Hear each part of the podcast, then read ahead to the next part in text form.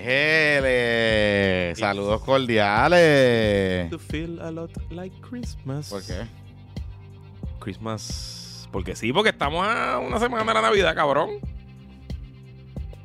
Estamos a semana de Navidad. Sí. Tú tienes que checar tu calendario. En verdad, eh, mi- yo estoy pensando, te Ajá. lo, dije- te lo juro, que esta semana es la semana anterior y que todavía Quedan dos semanas. dos para semanas Navidad. para después. No, no, no. Así que yo estoy, O sea, estamos grabando 15, literalmente. Viernes. estoy. Así yo estoy. día de cobro. Eh, Así el episodio sale el domingo 17 y el próximo domingo 24 es Navidad, cabrón. Así mismo, así mismo yo estoy. Yo estoy como que anda para carajo. De hecho, este es el penúltimo PPP del año. Y el del 24 es el último. Anyway, hola, ¿cómo estás? Este PPP el penúltimo del año. Y todos los PPP son traídos ustedes. ¿Ya no tienes moco? No te- bueno, no, pero tengo, tengo aquí por si acaso. Porque, eh, porque estabas con moco del otro lado. por aquí, pero no, no, no tengo moco, me siento bien. Y yo creo que al final era hasta sinusitis porque no tenía ningún síntoma de, de, de monga y nada. Bueno, anyway, este episodio ¿Qué? y todos los episodios, el último del año, el primero del próximo año que viene y todos los episodios por ahí para abajo, de Puestos para el Problema, son traídos ustedes por el mejor y más confiable internet de Puerto Rico, el internet de Aeronet. Pídele a Santa Claus o a los Reyes que te regalen el mejor internet de Puerto Rico. Sal de esas compañías, la roja y la azul, ninguna. Te ofrece el servicio, las velocidades, el precio, la calidad que te ofrece Aeronet, una compañía 100% puertorriqueña con más de 20 años sirviendo a la comunidad, tanto residencial como de negocios. Chequea sus ofertas, oriéntate a sus servicios llamando al 787-273-4143 o visita aeronetpr.com. Y tengo, aprovechando, que enviarle un saludo a Gino Villarini, CEO y presidente de Aeronet, y a Meredith, la encargada de marketing, porque se tiraron un fiestón de Navidad este miércoles. No sé. Y tú, por tus líos calendarísticos, En verdad, por mi activo y porque. Y porque estabas con el- porque con- nene. estabas con el No niño. lo coordiné bien. O sea, porque con el niño. Después que. de hecho, Meredith me llamó. Yo confirmé dos veces. Confirmaste, exacto. A- al cambio del Ah, sitio ajá, y a todo. Ajá. Y yo lo pensaba. Mi agenda lo tenía para el miércoles de la semana que viene. Así que Pero nada. será el miércoles del 2024. Del 2010. Así que nada, este, perdóname. Perdóname, Gino. Perdóname, Meredith. Sé que la pasaron súper bien. Tremendo party. Este, y nada, y, y gracias, y agradecido a Aeronet por, por estar con nosotros este por tercer año consecutivo casi ya. Yo creo que sí, cumplimos tres años. Y ya se, re- se renovó. Se Volvemos. renovó y vamos a ampliar un poquito después hablamos Vienen de más cositas next year. De- next year. después hablamos de eso. Mira, este Luis, antes de entrar a los temas. Antes de los temas. Ajá. Hay dos cosas importantes sobre los PPP Awards. Zumbay. Dos cosas. Zumbay Yandel. La primera, que a las 12 de la noche del 17 de diciembre, a esa hora, se acaban las votaciones. Ok. Cerramos las votaciones. Ya hay unas categorías que el ganador o la ganadora está claro. Ya hay otras, hay otras categorías que todavía cualquier cosa puede suceder. Estamos casi en 2.000 votos, casi, casi. Así que si no lo has hecho todavía, podcastppp.com y vota ahora mismo antes de las 12 de la noche del domingo. Si nos estás viendo en YouTube, es a las 12 de la noche de hoy que salió el episodio. Si nos estás viendo en el Patreon, pues eh, hasta el domingo 17. Y lo más importante, que ya están a la venta los boletos. Ya están a la venta los boletos de los PPP Awards en PR Ticket. Baja usted ahora mismo a prticket.com y le va a salir, lo busca. El enlace se lo voy a dejar en los show notes. Va a estar en nuestras redes sociales, en nuestros stories, en nuestros reels. Eh, los PPP Awards se celebrarán el miércoles 27 de diciembre a las 7 y media de la noche en el Cafeteatro Punto Fijo en Bellas Artes. Y vamos a hacer el show y después del show nos vamos a quedar ahí hasta que nos voten. O sea que parte de la idea es que Hasta usted que- venga, hasta que el la pase bien hasta con que nosotros. El código de orden pública de Miguel Romero. Hasta que el código del público, exacto. Pues eh, eso es un miércoles, así que hasta las 12 de la noche se puede dar el palito allí con nosotros. Después nos iremos para Carolina o algo así. Eh, este, así que prticket.com, sus boletos. Y lo importante, a los miembros del Patreon, ya se les envió su código de descuento. Si usted es parte de la mejor comunidad del Internet de Puerto Rico, patreon.com de el puesto para el problema, usted tiene un descuento, un por ciento eh, equivalente a la cantidad que usted paga mensual. Si usted paga 25, pues tiene 25% de descuento. Si usted paga 5, tiene 5% de Si descuento. usted es pyme, tiene Y si usted es pyme, es gratis. Los pymes están invitados. Y de hecho, a los pymes ya les escribí. Necesito que me confirmen porque se me van a acabar. Los boletos se van a acabar. Y si no me confirman, pues lo tiene que ver. Y lo importante también, si usted no puede estar con nosotros ese día, usted está en Estados Unidos, está de viaje, tiene un compromiso familiar, recuerde que los PPP Awards se transmiten en directo por el Patreon. Con la Solamente por suscripción, este- con la suscripción básica de 5 pesos solamente por el Patreon. No se transmiten a Aeronet, nos pone el internet y por eso se ve brutal. Y de hecho, importante, el primer palo de esa noche va a nombre de Aeronet. Aeronet le va a pagar su primer palito esa noche o su refresquito, su agua, lo que usted quiera. Así que los boletos son a 25 pesitos más los cargos de PR Ticket. Con los descuentos le sale un poquito más barato. Así que tremendos precios, tremendo momento. Va a janguear con nosotros. Algunos de los ganadores van a estar allí también jangueando con nosotros. Va a ser una noche de eh, diversión, farandolería y un poco, no un poco, bastante, bastante cafrería. Así que los esperamos en los PPP No, Awards tan ca- 2023. cafre. Muchas sorpresas. Vamos a decir, en vez de cafrería, muchas sorpresas. Sorpresas cafres, pero sorpresas. Sí, Eso es para que Luis se, se sienta a calle. Yo que hago todo este trabajo. Yo que hago todo este trabajo y mira, el cabrón me viene a matar al final. Mira, este Luisito Marí, este, en estos días hay como un tumulto. No lo teníamos en el bingo. esto. No, No lo teníamos no, en el bingo. No. Yo te, voy a- te tengo que confesar que yo sabía que algo estaba pasando porque sé que gente del metaverso Lannister estaba muy pendiente a este podcast. ujú, Le enviamos unos saluditos. Este, ellos saben quién es. Digo, el, el, el- ellos también. Lannister salió en el, en el, en el póster del, No, no, no, y ellos- de los PvP Awards. Y, eh, y, y los, y los, Ajá, eh, ¿verdad? El- Ajá. el- esa, eh, esa familia, ajá, ajá. eh, en un momento... decimos a los Lannisters a la familia de Elías Sánchez Exacto. y, y Valerie eh, Exacto. Eh, Rodríguez. Y usaron el post Ah, para celebrar ah, y cuando, cuando- le dieron un cantazo a Jay. Cuando ganaron la moción de desestimación, el Eh. caso sobrevivió a la moción de desestimación, nosotros lo, lo exacto, nosotros lo pusimos en nuestras redes y ellos lo compartieron celebrando que, que habían sobrevivido el primer paso. Ajá. Pues, ¿qué está pasando con el señor Lannister, Elías Sánchez? Bueno, después de, porque, de que por poco se formó un motín en, en Willow, que fue reseñado por varios medios de comunicación, Ajá, ajá. y que sabemos las do- sabemos todas las versiones, Ajá. porque había gente que estaba allí, que los conoce, y gente que no está en ese mundo, pero que vio, y nos contaron. Pero anyway, pues resulta que el Lannister ha eh, dado una entrevista a el podcast de la unidad investigativa de, eh, las de noticias de Tele 11 De Tele 11. paréntesis. Debo eh, tomar excepción y nota y felicitar a los- al equipo de noticias de Tele 11. Claro. Es el único medio en Puerto Rico. Eso- esto- esta tradición de podcast en, en- en- de telediario es, mm, es bien prevalente en Estados Unidos, pero en Puerto Rico no hay. El único que lo está haciendo es Tele 11. Y me parece que lo hacen súper bien porque es un producto aparte a su noticiero. Aparte de su noticiero, en donde esencialmente pues, ellos discuten las investigaciones que están haciendo, cosas que faltan, preguntas que se hacen, etcétera. La última vez que ese podcast como que generó cobertura fue porque ahí fue que sacaron lo de Aguadilla, Correcto. la investigación de, del alcalde de Aguadilla. Correcto. Entonces, pues de ahí puedes sacar un reportaje para el noticiero y todo ese tipo de cosas. Ok, cierran paréntesis.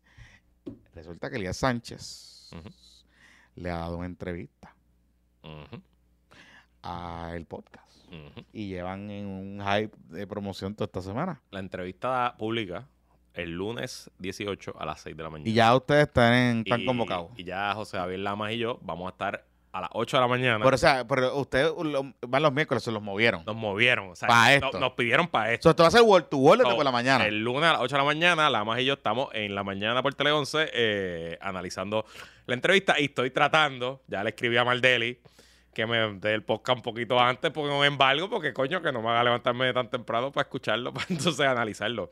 Eh, así que, pero nada, estoy... Sí, porque ustedes no son como los otros analistas que llegan a leer el periódico y vamos a analizar. No. Ustedes se preparan, Claro, yo sé. claro, no, Los muchachos se preparan. pase de ridículo allí con Manuel, que tú ya hemos hecho tremenda, tremenda, tremenda química allí con Manuel y no podemos, no podemos papelonear. Con el líder de la red anticapitalista. No. No, no, Mira, pero, este, ok. The way, yo me voy a dar un shot. Eh, lo que pasa es que es muy temprano, porque a las 8, pero voy a ir al- cada, cada miércoles. Después en el almuerzo me voy a dar un shot por cada vez que el ama diga bi- bipartidismo corrupto. Él siempre lo cuela, ¿verdad? Sí, lo he visto. Siempre, lo boom, boom, ahí. Y tú como, y tú como que este cabrón, me cago. Pero nada, está bien, tiene que hacer su trabajo. Sí, sí. Pero debo decir que cada vez se visten mejor. Estamos ahí poco a poco, poco a Él, poco. él, él, él siempre se ha vestido bien. Tú estabas medio rocky al principio. Poco a pero, poco, Pero poco ya, a ya poco. estás llegando, estás, te, te ves muy bien, te ves muy bien. Te ves muy Gracias, estamos tratando. De- deberían ponerlos más para la playa que para, para otro Sí, lado. y lo que pasa es que a veces, en verdad, el peor set es el sofá. Porque, Porque es cómo- incómodo, entonces tú tienes que Tienes estar que- no, tienes- derecho, pero... ese no te puedes echar para atrás. Sí. Tienes que, la clave es como que las Sí, nalguitas. tienes que sentarte Ah, como ah, en al final, al la final, al del final. sofá. Sí, Exacto, ok. sí. sí. Hablemos un poco. Espérate, hablando de eso, espérate, antes de eso, que quiero, quiero Sí. que no lo tengo en rondón porque no quiero que se me olvide, solamente Sí. para aprovechar y enviarle un abrazo y un saludo y el pésame a eh, toda la familia de Ramón Enrique Torres, sobre todo a, Ah, su- sí. sus hijos Liza, a quien conozco, pero más a Sabiel Enrique, que Sabiel estudió conmigo desde séptimo grado. Este, así que yo obviamente conocí a Ramón Enrique a través de la televisión, como todos y todas nosotros, pero tuve oportunidad de conocer su lado doméstico cuando estábamos en la escuela superior y eh, también tuve la oportunidad de cuando él regresó a la televisión en Mega TV, que teníamos un segmento regular de Puestos por Problemas en Informe 79, que éramos Zagar y yo, porque pues Jonathan tenía compromiso ya en televisión. Eh, y lo más cabrón de ver a Ramón Enrique Torres trabajar. Ramón Enrique era un tipo bien vacilador.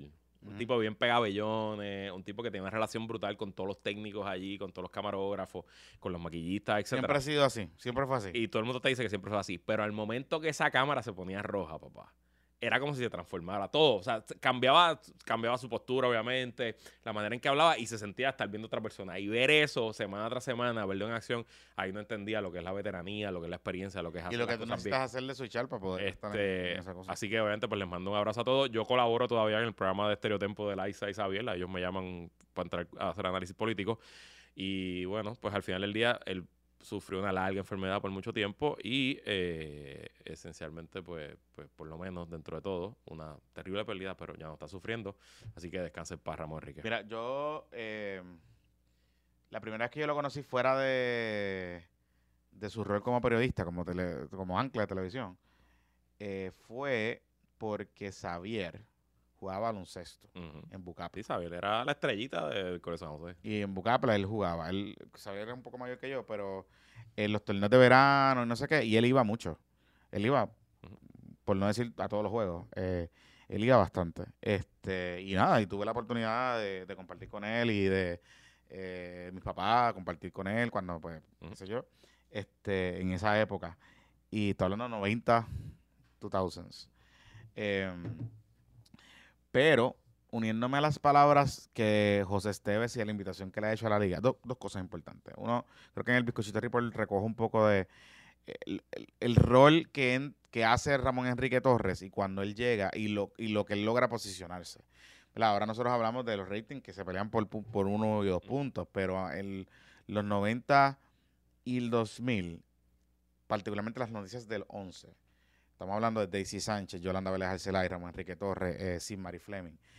Ese corillo montaron un crew de ensueño. Era como... Felipe Gómez, Carlos Felipe Gómez, era eh, Carlos Choteco, tu mañana. Era, las noticias en, en el Canal 11 eran el, o sea, era como, o sea, estaba Telemundo, sí, guapa, pero el, el, el canal de noticias importante del país, donde se rompían las Y, exclusivas, y- donde, y donde peleaban con el gobernador, porque con quien Eh, más peleó Rosselló, papá, fue con ese canal, eh, fiscalizaban al gobernador y lo fiscalizaban duro y daban unas pelas en los números.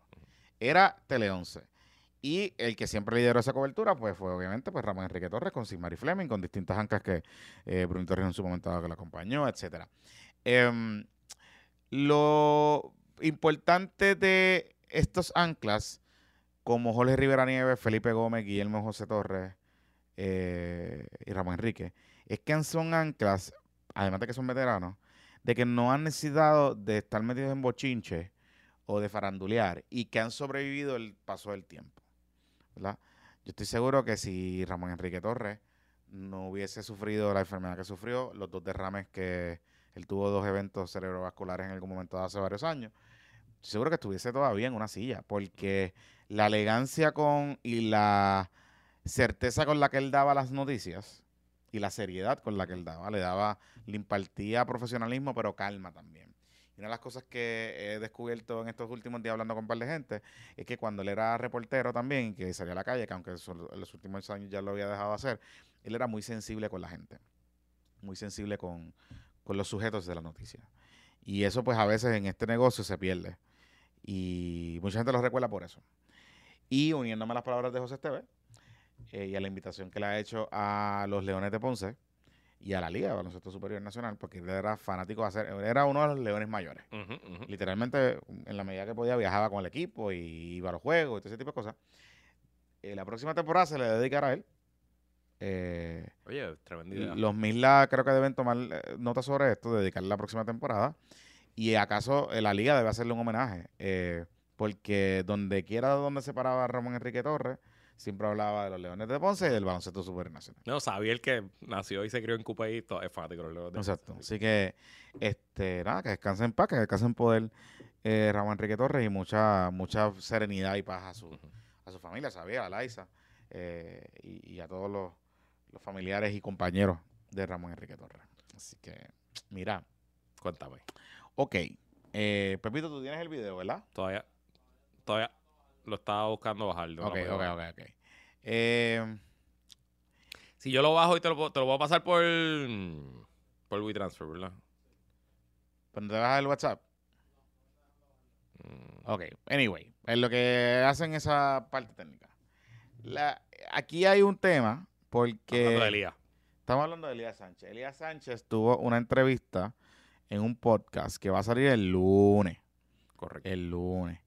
Ese podcast que va a salir el lunes es un podcast bien interesantísimo porque es de la unidad investigativa, no es del, del noticiero, o sea, digo, del noticiero, pero no es de la unidad investigativa de Tele 11. Sí, y va a durar más que una entrevista de televisión normal. Correcto. Y lo hacen Marteli Jusino y Selimar Adames. Correcto. Así que usted ya de entrada va a empezar y va a esperar que esa entrevista no va a ser este, de cargo. Un lado de cara. No. O sea, si usted O piensa, sea, ninguna de las dos son unas pendejas, por el contrario. Son Si- dos grandes periodistas. si usted piensa que eso va a ser así, pues en verdad, este, no, no quiero hablar tanto malo porque estamos en Navidad, pero sería un pescabicho.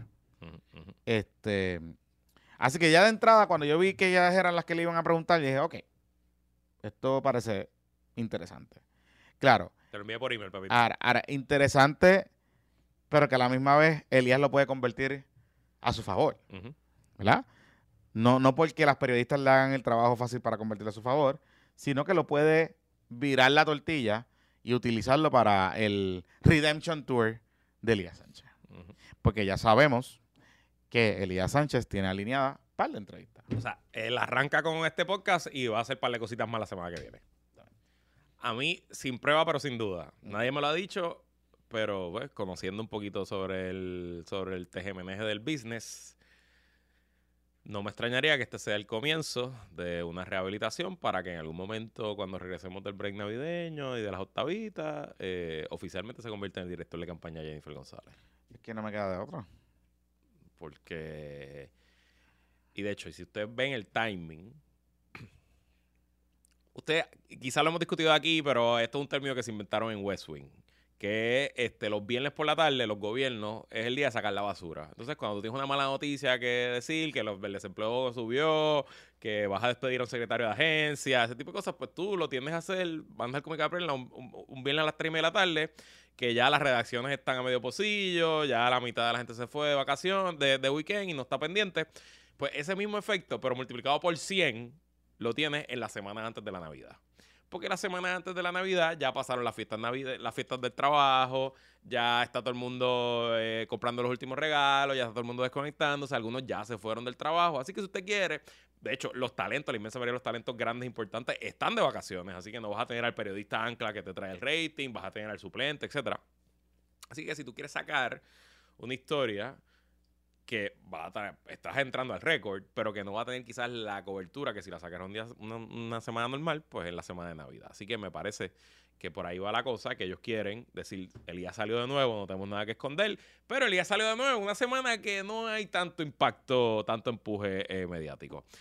Y creo que con esto, pues él se descalienta, se, se empieza a enfriar y lo quizás lo hace aceptable en sociedad para cuando Jennifer González lo anuncie como director. Lo que pasa es que yo creo que ya lo no aceptable en la sociedad que de Elías está factorizado.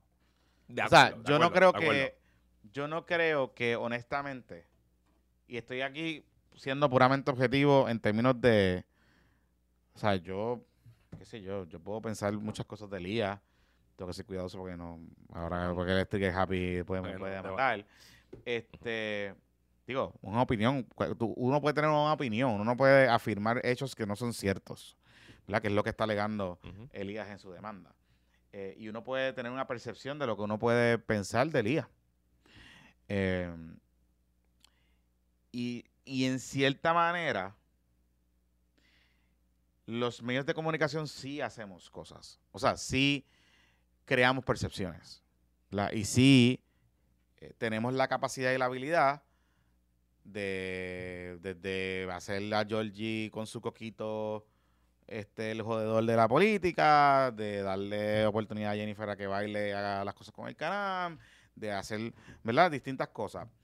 Los medios de comunicación construimos narrativas. Esas narrativas se construyen por distintos propósitos, ¿verdad? Para bien o para mal. Así que yo puedo, al día de hoy, Elías no estaba acusado de nada. No se le ha radicado ni un solo cargo. Los Pues- delitos del. Si hubiera alguno del chat, ya deben estar todos prescritos. Exacto. Entonces, ¿verdad? Desde el punto de vista estrictamente jurídico, estrictamente lo que tenemos de frente, Elías no ha pasado absolutamente nada. Lo de, pues lo, lo que tenemos es una percepción creada. Si esta cre- percepción creada es porque Jay le dio duro o no le dio duro, lo que sea, eso es una cuestión de juicio valorativo. Ya ahí yo no tengo por qué entrar. Porque yo recuerdo que todo el mundo le dio duro a Elías, incluyéndonos De acuerdo, de acuerdo. incluyéndonos. Yo no me dejo influenciar por lo que dice Jay. Luisito tampoco. ¿Verdad? Nosotros basamos en hechos y sujetos claro, y en lo que nosotros pensamos. Claro. Así que, pero en el contexto, ¿verdad? En el ecosistema de lo que estaba pasando en ese momento, había que buscar un villano. Y esa es la realidad. Y los medios encontraron en Elías Sánchez un villano. Y ese villano, pues, pues con las repercusiones del verano del 2019, de que, de ciertos elementos que estaban ocurriendo, pues lo tenemos donde está ahora mismo, ¿verdad? Que él necesite rehabilitarse públicamente, quizás es una cuestión del ego de él. Porque al final del día, él puede dirigir una campaña política de alguien y puede hacer su trabajo y, y ya. O sea, ¿cuántos directores de campaña, aunque esa dinámica es, es, eh, en los últimos años ha cambiado, pero cuántos directores de campaña la gente recuerda? O sea, Irving Facio. Ilvin Facio, porque es Ilvin Facio, porque corre las campañas de la gobernación. Eh, Ángel Sintroqui Ángel Cajita. Sintroqui, Edwin Mundo no lo reconocen como Sí, director de campaña, lo reconocen más de la cosa electoral. Sí, sí. Pero, pero, para contar, pero aquí hay cientos de campañas que se corren en todos los ciclos electorales con directores de campaña. Ujú. A Luisito ha sido director de campaña de, de alguna campaña de, de algún cliente Sí, que tú has tenido. No a la gobernación. No, pero, pero varias, así. varias, sí. Pero lo que te quiero decir es que no has, no has, o sea, no van por ahí diciéndote Luisito Marí, el, el director de Director campaña. Y qué sé yo, tú sabes. Eh, y en parte, pues, hay que ser justo también, porque yo no sé si la gente cuando vaya a votar por Jennifer o por Pedro, los que vayan a participar de la primaria, digan, yo voy a votar por Pipo porque eh, la campaña se la dirigió Jennifer. O viceversa, yo voy a votar por Jennifer porque ese Edwin Mundo es un cabrón. De acuerdo. O sea, yo no sé si eso sea determinante. Y sobre todo en una primaria. Por eso. Quizás para la elección general, pues ya puede cambiarlo y buscar a otro director de campaña que, que sea más aceptable en sociedad. Está bien, pero y aún así. De acuerdo, de acuerdo, de acuerdo. así, o sea, vamos para el video. Porque eh, Teleón se publicó un extended version del trailer. Vamos para el video. Eso era un frenesí lo que había. Y allí había licencia poética para difamar. Ahí tú podías decir lo que tú quisieras.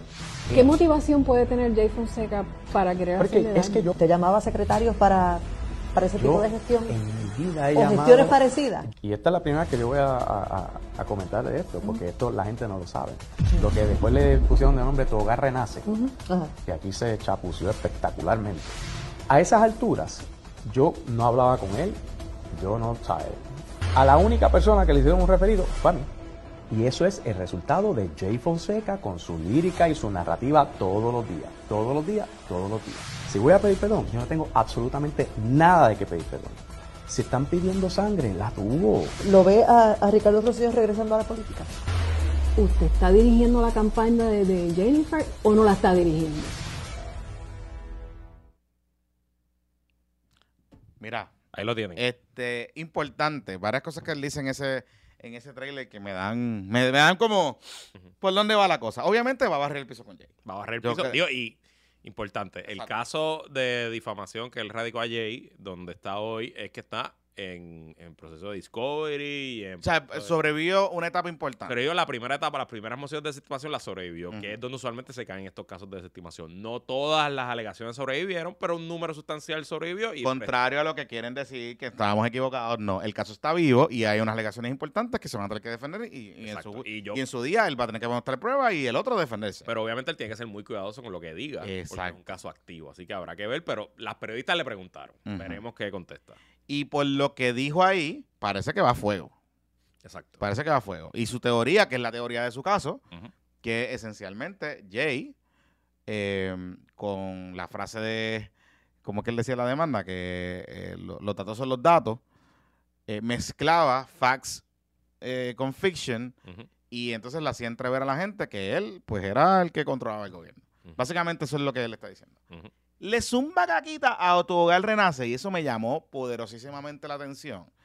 Porque ahí me da el olor de que eso es como una caquita para el gobernador y para la administración Pierluisi. Ujú. Lo que pudiese confirmar que esto puede ser la puerta de entrada para que Elías regrese de alguna manera u otra.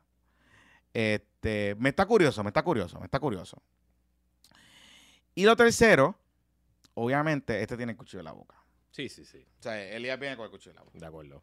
Y pues, y pues nada, es eso. Pues, buen contenido para la última semana del año. Por lo menos bueno. no, nos va- vamos a tener algo de qué hablar. Está bueno, está bueno. Digo, y ti- si son como unos improvements, ¿verdad? Como que. Está, está más guapo. Yo creo que, yo creo que él se está haciendo son tan. Sí. Porque No, el que color- Está viendo, está viendo en Miami. Ah, exacto. A lo mejor tiene un, Y los plugs de pelo le funcionaron. Pero yo creo que esos plugs son viejos. Es que yo no creo que él se puso pelo, porque él siempre ha tenido pelo. Yo No, creo que. se lo sí, puso. no, yo creo que se Yo dejó. creo que la misma que Ricky se los puso. No sé. se los pusieron al mismo sitio. No creo, no Sí, cabrón. No, sí. yo. A mí me da la impresión que él tiene. O utilizó la pastilla que tú usas. Puede ser, pero lo que pasa es que la pastilla, yo creo, le veo el, el hairline demasiado cuadrado. Bueno, pero a lo mejor un cerquillo, pero el geline puede ser más cuadrado porque también está con Botox. Se Ah, nota, se que tiene Botox. Y tiene, tiene los, los perridientes. Pero los peridientes él los tiene hace, tiempo. Lo que pasa es que yo creo que hizo un, un improvement. No sé. Y está, está buff, está, está bien, está Sí, bien. sí. Está, el hombre está bien. Sí, O sea, se ve, está bien. Eh, está guapín, está guapín. De este segmento siempre el lunes. Siempre el lunes, porque después, ¿sabes? Allá, eh, imagínate. a- Van a barrer Eh, el piso. con- no barrer el piso, te va a vacilar con esto, pero está, Está bien, pero ¿qué, qué, qué quieren que hable? ¿Del George? Give the people what they want. Give the people what they ¿Qué want. quieren que hable de George? No, no, no. Give the people what they want. Anyway, ajá, este va a estar bueno. Oye, hablando de eso, nos tenemos que adjudicar nosotros. Ah, Gobernador, aquí somos tus directores de campaña. Aquí.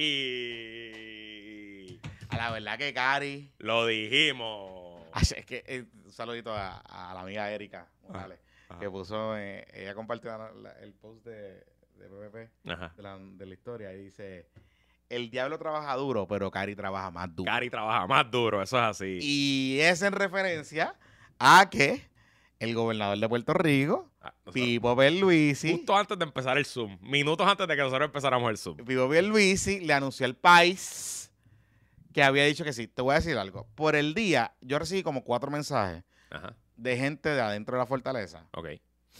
que me estaban anticipando de que algo estaba pasando y me decían, ah, va a pasar esto, hay boda. Y yo, ¿de quién puñeta me estás hablando? Ah, qué sé qué sé yo. Yo estaba haciendo un par de cosas y dije, mira, en verdad no le voy a prestar mucha atención a esto, pero como dos horas antes me dice, ya se tiraron la foto. Ok. Y yo, perdón. O sea, tus fuentes están, Yo. tus fuentes están en Palacio. Ajá, en Palacio. Y me dice, Ajá. ya se tiraron la foto. Y yo, ok. Y ya el, el- los Inter de comunicación están ready para zumbar. Y yo, ¿qué? Ok, pues espérate, hay sortija, ¿sabes? Hay sortija. Y yo, ok. Pues se resulta que ya por la tarde el gobernador publica en sus redes sociales una foto bien bonita frente al árbol de la fortaleza. El árbol de Navidad del Con un peñón. Sí, con un sí. peñón, Un peñón. un peñón, este, con su eh, novia, prometida ahora, eh, Fabiola Fabiola An- Anzotegui. Anzotegui. Anzotegui. Anzotegui. Este, que es la jeva de Pipo hace tiempo. O sea, Bueno, fue la varios- que fue a la juramentación. fue la, fue la toma de posición con él, correcto. Fue la toma de posición. con él. Así que, este. Congratulations. Felicidades. Pero vamos a remontarnos a varios episodios atrás. Hace como. Yo creo que, yo creo que lo hicimos cuando la, La- comisionada anunció su, su embarazo. Que entonces recomendamos al gobernador que hiciera una... Nosotros hicimos una serie de pasos. Uno, Ajá. que se casara. que se casara. Fortaleza Wedding. Fortaleza Wedding. Ajá. Dos, no podían adoptar perros a menos que fuesen satos, pero que Satos. se vieran satos. Exacto. Y si tuviese estar eh, minusválidos, sin una pata, algo así, Mientras más feo, mejor. mientras más feo, mejor. Mientras más firulai, más Ajá, mejor. Ajá, ajá. Tres, no pueden ser gatos. No, no, Porque los gatos no pelean bien con los políticos. no, los, los gatos no, no encuestan bien. No encuestan bien. Y tenía que adoptar dos nenes. Adoptar los nenes. Le falta a los nenes. Dos nenes, Eh. le dimos como una serie de recomendaciones. Uno, o nenitos haitianos, que los pudiera traer a Puerto Rico, le da ciudadanía. No, tienen que ser puertorriqueños. o puertorriqueños, por eso, sí. puertorriqueños Sí. y puertorriqueños y no de- que no sean bebés, que sean nenes de entre 7 a 11 años, que son los nenes que menos adoptan en Puerto Rico. Ajá, ajá, Eh, ajá. Si pueden ser refugiados de María, mejor. Wow. O sea, como que... Y ya. Ya. Y esos nenes son los que van a llevar las flores. Pero yo tengo una pregunta para la boda. Ajá. Eh, ¿Contratará a Lefranc Fortuño para ser, que sea el coordinador? Bueno, la- si, si Lefran no hubiese montado, no se hubiese montado en el Canam, ese era un guiso que era para Lefran. Ay, pues. Ahora, yo creo que va a poder pillar a la tía de Lefran, A la tía, a la tía Lefranc. a Vivien. ok. Porque ella es la que ella es la que mueve el bacalao. Ella es la dura. Ella es la dura. negocio. Lefran era el que tenía el, el walkie-talkie y movía a la gente para que, qué sé yo, y le entregaba las cosas para que la- la- la- las luces. No han anunciado fecha, ¿verdad? No, no han sido fecha. Eh, ¿Qué yo, fecha tú le recomendarías? yo lo haría como a las seis semanas de que nazcan los gemelos. De lleno. No tan, tan Sí, así. Ahí, literal. Seis semanas después de que nazcan los gemelos. Si los gemelos están para nacer para marzo, pues que lo haga a mitad de abril. Claro, claro. A mitad de abril. Y yo haría. Tú ayer en el Zoom este, de- eh, s- le sugeriste que se fuera a una iglesia en un área humilde de San Juan. Yo estoy de acuerdo con eso, pero el par y la recepción en Fortaleza. Y lo más importante es que yo estaría hoy ya rindiéndome con Cancela, con Lieberman, con la gente de Guapa y decirle, ¿ustedes se acuerdan cuando ustedes montaron una cobertura de dos semanas, wall to wall, de una boda de la comisionada residente? Yo quiero lo fucking mismo, exactamente la misma cobertura. Quiero los reporteros en etiqueta. Helicóptero, helicóptero. Quiero la, la alfombra roja, quiero que me hagan una previa, quiero a toda la gente farándula, quiero a todo el mundo haciendo exactamente lo mismo. Si no, te voy a quitar la pauta. No, y lo que pasa, que no hay pauta, porque... No, no, hay pauta de campaña, cabrón. Ah, de campaña sí, pero él, él tiene que pautarle anyway. El Que me dijeron, me adelantaron unos numeritos. Ah, te voy a decir los números, te los puedo decir. Yo creo que lo dijimos en el episodio pasado. No, No. lo dijimos. El gobernador hizo su fiesta de Navidad fundraiser hace el viernes anterior. Y en esa fiesta no han cuadrado todavía, pero van a reportar entre 800 y un millón de pesos. Eso me dijeron, ajá. Y él va a terminar el año con 5 millones en la cuenta de Comité Pierluisi. Y eso es 5 millones sin contar lo que va a levantarle aquí a la primaria y después de la primaria si la gana. Así que nada, para que sepan los números. Para que sepan. Eh, so, por ahí es que yo me iría. Y lo bueno para el gobernador es de lograr toda esa cobertura soft. Pues si lo hace a mitad de abril, está a seis semanas de la, de la primaria. Es que no hay veda, hay, hay veda electoral, so el gobierno no puede estar pautando nada ya. La- las cosas pasan, se acaba el 31 de diciembre. Ah, es Y verdad. entonces, pues, pero la boda no es veda porque es un evento público que es noticioso. Y los medios, pues, van a cubrir. Así que prepárense, que la boda del año ya tiene, no, ya sabemos cuál es, no, tiene fecha todavía. yo soy de la teoría que la boda tiene que ser, por ejemplo, la boda, la boda, debe de ser en el oratorio de Don Bosco, con el pueblo. Ok, allá. Y aunque la recepción sea en la fortaleza, Ok, tiene que ser una boda de pueblo. en cantera. ahí, En Juan Cantera, en San Juan Bosco, allí es una iglesia bonita. En El padre es bueno, es también. grande, tiene aire, eh, eh, eh, es una en la comunidad, eh, es bonita, es bonita. Este, y después se van para el jardín hundido. Ok, Fotos adentro en el salón de los espejos, jardín hundido. Y deben abrir la fortaleza a la gente, al pueblo. como hizo sí. Como eso sí, la, eh, la, la fortaleza abierta al pueblo. Todo el que quiera allí. Todo el que quiera, eh, el party es para todo el que quiera. Y el alcalde de Laja lo invitarán. Bueno, el alcalde, si es de pueblo, pues el alcalde de Laja puede colarse. Bueno, Pero no va a poder hacer lo yo que creo que hizo. por protocolo invitarán a todos los alcaldes, pero no va a poder hacer el live así. Yo no creo que iba a invitar a todos los alcaldes. I don't know. Yo, invitar, yo invitaría. No, viste que a Pipo está full. a- revivió el saludo protocolar. Pero fíjate, te voy a decir algo. Yo estoy 100% de acuerdo con el saludo Yo protocolar. no tengo problema. Yo vi a 100% Ángel Mato que estaba lloriqueando con eso el otro 100% día. Y yo, en verdad, no tengo problemas con eso. Para los que no sepan, A los que son más para chamaquitos. nuestra generación Z que nos consume, Ajá. en Puerto Rico había una tradición que yo pues, viene de los, de los reyes, que era el comienzo del año, el gobernador invitaba El 2 de enero. el 2 de enero o- Ant- o el 3. Era, era el 3, antes de la, era antes de la fiesta de Reyes de. Este año creo que es el 3. El gobernador, Mira, mi cumpleaños. saludo protocolar, el El gobernador gobernador debe invitarme. invitaba a esencialmente toda lo- la clase política, pero a la clase social, a los religiosos. eh, era esencialmente el día entero. Estaba llegando gente a Fortaleza a saludar al gobernador. Era Y como se un colaban comienzo peticiones. del año. y La era- gente llevaba sus cositas. El Chemo iba allí con. con eh, cuando estaba Chemo, Chemo iba vestido. Exacto, Chemo se ponía la. Cuando, cuando Sila era gobernadora, Chemo se ponía la. Pepi, este, coge mi celular porque eh, la comida se te va a ir. Che- che- eh, Sí. eh, Chemo se, se- Por la, por la, por la- esto que viene por ahí. se sí. escribía en el Se escribía en su traje las peticiones del pueblo y qué sé yo. Pasaron eventos como por ejemplo Mane Cruzado. De cruzado que Sila le viró la cara. Si le le la cara y le dejó creo que la mano estirada. Puede ser, puede ser. Una, una cosa así. A él a la esposa. Puede ser, porque los dos están acusados por corrupción. Sí. eh, distintos momentos. Al final del día es institucionalidad. Es el, el gobernador abriendo la puerta al país y a sus instituciones a que vayan a saludarlo. A mí eso me parece una. ¿Cuándo se dejó de práctica. hacerle eso? Yo creo que se dejó en la can- en, En Agapo. Aníbal, no, cuando No. Aníbal. Y es porque a la prensa le empezó a dar repelillo el saludo protocolar. Y era la comidilla de todos los días de los analistas, de que Ah. esto cuesta dinero, de que si la pérdida de tiempo, que si "Nah, aquí no nos gusta nada y somos, somos odiantes para todo. Eh, Pero es que el saludo protocolar era, la gente entraba, saludaba y se iba. se iba, sí, sí. Y le daba un poquito de limoncito. Acá había limon- limonada, y Limonada, y sí, eso, exacto, pero... unos sanguchitos de mezcla, esas sí, cosas. sí, pero... o sea, Pero nada, pero... la pero- Fortaleza ya tiene un presupuesto para eso, Pa- lo van a gastar anyway. o sea. exacto, como que... A mí, fíjate, a mí el saludo protocolar no me molesta porque yo recuerdo que... Yo no Además sé- nos da contenido. A mí no nos da contenido. Sí, sí. La gente se vestía bien. Sí, parece- y, y yo no sé si fue para la época de Sila y después creo que Aníbal lo siguió, que se invitaban como organizaciones. sí, sí. Como que niños, Invitan, jóvenes de las escuelas, había como que a veces los niños iban a cantar, le cantaban algo al gobernador. Y eso me parece chulo porque la institucionalidad es importante. Y es importante, más allá de cualquier otra cosa, más allá de que usted piense que el gobierno está bien o está mal, la institucionalidad no tiene nada que ver con el gobierno. La institucionalidad tiene que ver con la continuidad del país como sociedad.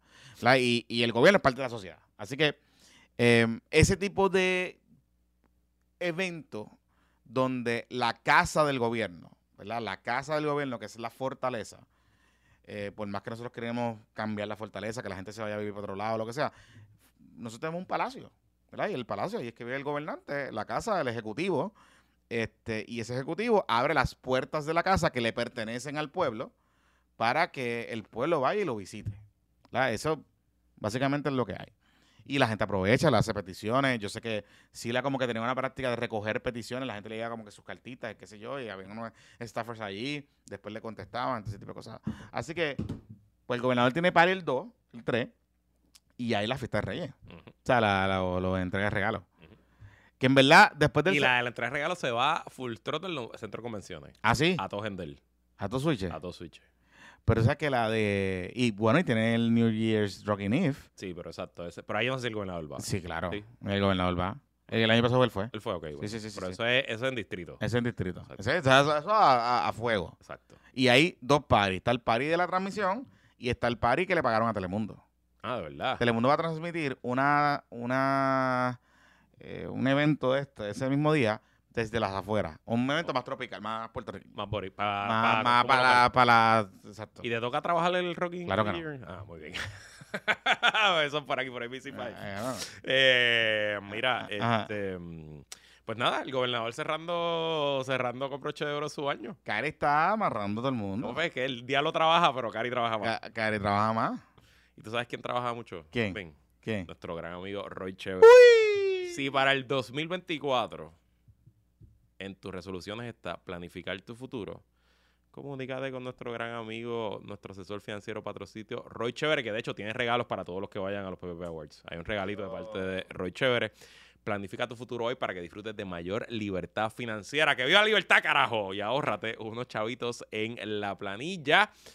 La planilla está más cerca de lo que tú piensas. Considera abrir una IRA hoy con Roy y eh, ahorren contribuciones, pero además de IRAS, Roy tiene todo tipo de seguros, pólizas de cáncer, anualidades, instrumentos de inversiones. Llámalo para que él te monte un programa que vaya a tus necesidades. Yo lo tengo, ya tengo, estoy sacando unos chavitos para abrir el College Fund pronto. Así que con Roy es que lo voy a hacer. Roy- Ese corazón me tiene preocupado. Roy cuenta con más. Yo, digo, yo voy a abrir el College Fund, pero desde, desde hoy ya estoy diciendo yupi, yupi, Así que vamos a ver. Pero ese, ese, nada, veremos. No, pero os roguemos que tengamos Yupi. Digo, si tenemos Yupi en 18 años, yo espero que sí. Roy cuenta con más de 15 años de experiencia y ofrece diferentes alternativas en el mercado, ya sean en productos de interés indexados o fijos. Llámalo ahora mismo para orientarte y sacar tu cita al 787-209-8441, 209-8441 y búscalo en Instagram como Chévere Financial. Mira, qué chévere. Y este PPP es traído por los originales, los que llevan con nosotros desde el primer mes que arrancó este podcast como patroncitos pymes la Armería Gutiérrez en Arecibo, tu armería y club de tiro patroncito. Haz los trámites para sacar tu licencia de aportación de armas o practica tu puntería en Arecibo visitando la Armería Gutiérrez en Arecibo. Búscalos en Facebook como Armería Gutiérrez o llámalos al 787-878-2995, 878-2995. Jonathan Lebrón. Se murió mm, Nidia Coto vive. Se murió. Eh, esta mañana en tu programa de radio tuviste a Carlos Zagaldía, nuestro buen amigo Zagal. Y me cuentan, porque no lo escuché, que estuvieron discutiendo su complicado legado. Sí, en la misma línea de lo que habíamos puesto en PPP. Obviamente, es, es duro hablar mal de la Se murió. fallecida, así que no queremos hablar mal de las personas Ah, fallecidas. pero Pero esa institución que ella dirigió hasta el último día que falleció, porque aunque estaba enferma y entendemos que estaba pues ya en un lugar, ¿verdad? Como se dice, desahuciada, eh, nun- nunca renunció al puesto y para todos los efectos públicos, yo no sabía que ella estaba enferma. yo tampoco. By the way, ahora me estoy enterando. Yo tampoco. Yo pensaba que era la presidencia de funciones en una agencia que ha estado muy activa en este año, que ha acusado alcaldes y que tiene juicios y procesos. Eh, pero la realidad es que su paso por esa entidad lo que hizo fue quitarle credibilidad a la entidad eh, y hacerla aún más pobre y más difícil la lucha contra la corrupción en Puerto Rico. Sí, de acuerdo. Y, y una de las cosas que yo creo que yo, yo- yo he visto como que los, ah, los, los comunicados y, y todas esas cosas. Realmente, te voy a decir algo. El, el tema aquí con, con Nidia Coto Vive es que eh, esa agencia se convirtió en un autobombo. No solo para ella, sino para la- los funcionarios que se contrataban en esa agencia. Eh, recordemos la fanfarronería de Ramón Mendoza cuando lo entrevistan. eh, esta teoría de que ellos tienen un 95% de convicciones, pero cuando ves las convicciones realmente son preacuerdos o acuerdos de culpabilidad que llegan a alguno que otro acusado por cargos menos menores o menos graves.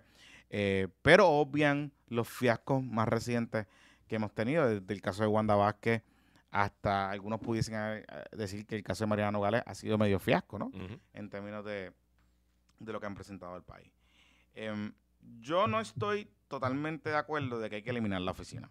Em, o sea, la estructura del FEI, como, como está y como ha planteado Yo sí, yo estoy 100%. Pero lo que sí estoy, o sea, lo que sí estoy de acuerdo es en eliminar la estructura burocrática del FEI. Correcto. Lo que La no agencia. estoy, la agencia. Que se, se puede nombrar, como en Estados Unidos se nombra un FEI cuando lo amerita y se le crea la oficina y hay una partida asignada al Departamento del Tesoro que se usa para ese momento, pero no existe una burocracia permanente de FEIs. Y cuando se acaba el caso, ese fiscal regresa a ser fiscal donde, donde quiera que estaba nombrado. Y, to- y tomemos, por ejemplo, y tomemos, por ejemplo, No, y lo peor de esa oficina es que los fiscales son contratistas, claro, y- abogados que ven casos.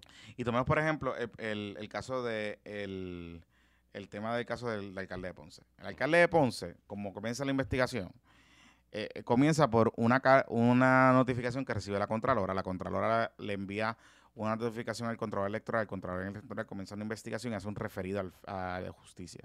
Justicia hace una investigación eh, primaria, que es cómo funciona, su división de integridad pública. esos fiscales, se le asigna a un fiscal y esos fiscales investigan piden documentos, entrevistan testigos, hacen todo ese trabajo. Y luego que tienen todo eso, le hacen una recomendación al secretario de Justicia, que entonces le dice, ok, pues dale para adelante, vamos a referirlo al FEI. Que entonces vuelve a comenzar el proceso de investigación desde el principio, contratado con un abogado. O sea que nosotros gastamos, o sea, en ese caso en particular hicimos dos veces. El, el sistema funcionó, entre comillas, pero lo gastamos dos veces o invertimos dos veces el gasto en investigar lo investigado. Y en ese proceso pasan muchas cosas. Por ejemplo, pues tú expones a testigos a que los amedrenten, Ujú. expones a testigos a que se olviden de las cosas, tú expones a que la calidad de la prueba eh, no sea la misma, porque no es lo mismo que tú recopiles una nota de un fiscal primero que la vio y, y la aseveró, a el segundo y tercer fiscal que va a entrevistar a no sé quién. Así que, y termina convirtiéndose el FEI en esta, en esta agencia que la misma Nidia Coto Vives, con sus filtraciones puntuales a ciertos medios de comunicación, y lo tengo que decir de esa manera. Y así lo reconoció. Y si uno ve el tweet, el post que puso eh, la Jay y Fonseca y todas esas cosas, de que Nidia Coto Vives tenía play favorites. Y, y le gustaba ir a ciertos medios de comunicación. Y le daba información a ciertos medios. Y le daba información a ciertos medios de comunicación. Y le daba información inclusive de antemano de que el FEI llegara a conclusiones. Entonces el FEI se convirtió en esta poderosa arma política para que cuando Nidia Coto vive o alguien en el FEI estuviese encojonado con alguien, le tiraban caquita. O cuando eh, algún enemigo o, eh, percibido enemigo político de, por ejemplo, Tomás Rivera Chats, o de alguna persona cercana a Nidia Coto Vives, eh, pues utilizaba el FEI o la mera apariencia de que el FEI podía estar investigando a alguien, porque eso también pasó. Aquí ocurrieron en el pasado filtraciones donde se decía que iban a investigar, por ejemplo, voy a mencionar un caso, el caso del alcalde de Yauco. El alcalde de Yauco, PNP, ahora mismo, eh, se viene rumorando hace tiempo, hace tiempo, que cuando empezó lo de Oscar Santa María, ¿te acuerdas que nosotros hablábamos de una piscina que se le había construido? Sí, que que tiene el, el, el vertedero de Yaco, era lo, lo administraba Oscar Santa María. Exacto. Y por mucho tiempo se estuvo filtrando eh, por distintos medios de comunicación la posibilidad de que el alcalde de Yauco lo estuviesen investigando. No solo los federales, sino el FEI. Em, y una de las cosas que dice el FEI, la ley del FEI es que el FEI no puede empezar una investigación por sus cojones. El FEI tiene que referir a justicia, justicia entonces tiene que, eh, o sea, el departamento, eso todo empieza en el departamento de justicia y justicia entonces le notifica al FEI, el FEI comienza la investigación y el panel decide si radica o no el caso. Pero son esas cosas que menciono porque yo he visto los comunicados y he escuchado a gente que dice que Nidia le, ha dedicado, le dedicó su vida al país, al servicio público y toda esta cosa. Y qué bueno, mira, mano, santi bueno y se le agradece su trabajo. Eh, sé que alguien me habló ayer de, del legado de Nidia Cotovives en corrección, por ejemplo, que me dicen que fue muy buena, eh, trayendo rehabilitación a los confinados, todo ese tipo de cosas. Pues mira, pues está bien, it's okay. Pero lo que el tracto que nosotros tenemos en los últimos 10 años, 15 años, es de una agencia como el FEI, eh, que la percepción del país es que no hace nada. Que si no son los federales los que van a investigar, aquí no se hace nada de la corrupción ujú. A menos que sea de otro partido. O, o que sea de, de ciertos corillos. Porque eso es lo que ha pasado. Entonces, yo no estoy, yo no es que estoy en contra de eliminar el, o sea, yo no estoy en contra de eliminar el fake, el fiscal especial independiente. Yo lo que estoy en contra de eliminar es la, eh, la dinámica de la cobertura Llegó la pizza. eh, de, de eliminar la, la estructura, el andamiaje burocrático, eh, se supone que está llegando, Ángel. Este, eh, de eliminar el buro, el, el, sí, dice que está llegando. De eliminar el andamiaje burocrático de contrataciones, de empleados, de todas esas cosas, y entonces ver de qué manera nosotros podemos hacer una figura similar como la que hay en Estados Unidos, que solamente esté nombrada para investigar ciertas personas, porque eso es otra cosa. ¿Por qué un FEI tiene que investigar a un alcalde? ¿Me entiendes? O sea, Puede, Porque ser, él- puede ser un fiscal de línea. Realmente no hay necesidad alguna. tú ¿por sabes. qué el FEI tiene que investigar a un legislador? No se me any sense. O sea, los legisladores, por su naturaleza, por ser una rama constitucional, se investigan a sí mismos. pues porque un FEI tiene que investigar a un legislador. Dios, o sea, si obviamente un fe- el legislador no se va a acusar a sí mismo. O sea, los legisladores no se van a acusar criminalmente, pero eh, ¿por qué no puede ser un fiscal puro y duro de línea? Un fiscal que, que se especialice en corrupción o que lleve años haciéndolo eso. O sea, realmente no. Y si en verdad, si fuera un legislador de otro partido y tú dices, ah, bueno, pero es que tú quieres que el Departamento de Justicia persiga a los leg-", pues quizás en ese caso se nombra un fiscal especial independiente para ese y se le crea la estructura para ese y al momento que el caso se acabe, regresa ese fiscal el problema aquí es que se creó una burocracia que está controlada por partidistamente, que el PNP ha tenido control de nombrar a esa junta desde Pedro Rosselló para acá, y que en la suma y en la resta, cuando vemos la mayoría de los casos, hay más casos contra políticos no PNP, y de hecho los casos que se han caído, los peores, han sido contra políticos no PNP. Y eso no justifica la corrupción, ni mucho menos. Nosotros aquí somos el, el- sitio donde más duro se le ha dado al alcalde popular de Ponce, que lo está acusando el FEI, es aquí. Pero porque hay un caso bueno, porque en verdad el caso, la evidencia está cabrona, no, no excusa que haya 99 malos. Sí. Y este. Así que. Y de hecho, te voy a decir algo. No estoy todavía tan convencido del proyecto de Héctor Ferrer que va a resolver el problema. O sea, no. O sea, no. Mm, Digo, pero el proyecto de Héctor lo que busca es crear una sola entidad que agrupe todas las capacidades de, de la Fiscalía de Anticorrupción, de, de Anticorrupción del gobierno, y que haya unos fiscales que estén nombrados y confirmados con dos terceras partes de Cámara y Senado, para que haya, pues... Sí, esencialmente sacar la integridad pública, sacarlo de justicia. Exacto, sea esencialmente, y que sean personas que tengan el crisol, pues obligatoriamente para tener dos terceras partes necesita, a menos que haya una ola de un partido en particular, que digo, ha pasado antes, pero poco probable que ocurra en, en este ambiente político actual, eh, y, y que esos fiscales, pues, solamente trabajen en casos de corrupción, y que sean fiscales de carrera, no que sean contratistas. Eso versus lo que hay hoy es mucho mejor la propuesta de este Ferrer. Si eso resuelve, pues no sé. Pero es que era burocracia. Bueno, pero es que la burocracia que ya existe, Sí, sí, por eso, pero está sustituyendo, lo, que estás cambiando es la manera en que los fiscales se nombran. correcto. Por, por eso, pero o sea, no estás cambiando la... o- si el problema es la burocracia. Si el problema del FEI, que es ineficiente porque es un ente burocrático y se ha convertido en una finca para darle contratos a abogados fracasados y que de ninguna otra manera hubiesen estado guisando, pues sí te corrige eso, en parte, esta propuesta, pero no te elimina el andamiaje burocrático. O sea, si seguimos teniendo double eh, double whammy, porque justicia va a seguir investigando casos. O sea, no sé. Lo otro es que si tú quieres salvar la independencia del secretario de justicia, como aquí se ha configurado como si fuera el abogado del gobernador, pues cambia la manera en que se confirma el secretario de justicia. Dale más independencia al Departamento de Justicia. ¿No? Salvo en caso que tengan que investigar al gobernador, que entonces pues nombra un Ujú. pero o alguien de la rama ejecutiva, qué sé yo. Pero no sé. No sé. Nada, que descansen en paz. Que descansen en paz. Hablando de ¿qué otro tema tenés ahí? Voy, voy, voy, voy, voy. Tenemos, tú y yo vamos a pelear ya mismo, pero ¿Por todavía. qué? Ajá. Bueno, por los empleados públicos. Tenemos el Ay. juicio de Tata. Oye. Está- jodida, No, ¿verdad? está bien clavada, mato. Yo no, yo no veo por dónde. No, no, no veo. O sea, es algo. Sentaron a la cana. La cana está sentada todavía hoy. A la cana Versace. Estaba leyendo ahorita en cuando terminamos, entre la pausa que terminamos de grabar una cosa y otra. Y, y Rebollo, el abogado de Tata, estaba barriendo el piso con la cana en el coche. Ah, sí. Sí, pero vente mirando la credibilidad. Lo que pasa es que a, a la cana, a Rosana Cifre, ex esposa del convicto alcalde de Cataño Elcano, allá la trae la fiscalía a testificar porque ella supuestamente, según su testimonio, ella vio un pago de, de soborno cuando donde Frances Acevedo le deja un cheque con cash en la cartera a Tata.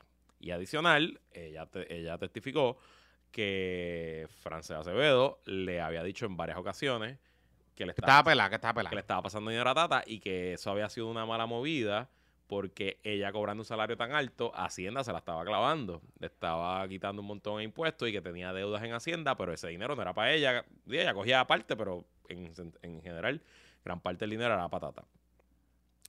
Pero entonces, Rebollo, en el contrainterrogatorio, pues empieza a hacer muchas preguntas del cano, de cuándo es que ella se sienta a hablar con el FBI, de sus gastitos, le pregunta de sus viajes en primera clase, le pregunta de sus carteras, de su ropa, que si usted no sabía que su marido estaba robando dinero, le pregunta del... Lo está, lo está, la está hasta- destruyendo. Le pregunta del divorcio y de la reconciliación y le dice Ah, que sí. es curioso que se divorciaron y después se reconciliaron después de la acusación. Usted se va a casar después de que lo sentencien, o sea, y, y está, pues, pues, eh, Rebollo siendo rebollo. ¿sabes? El trabajo del abogado de defensa.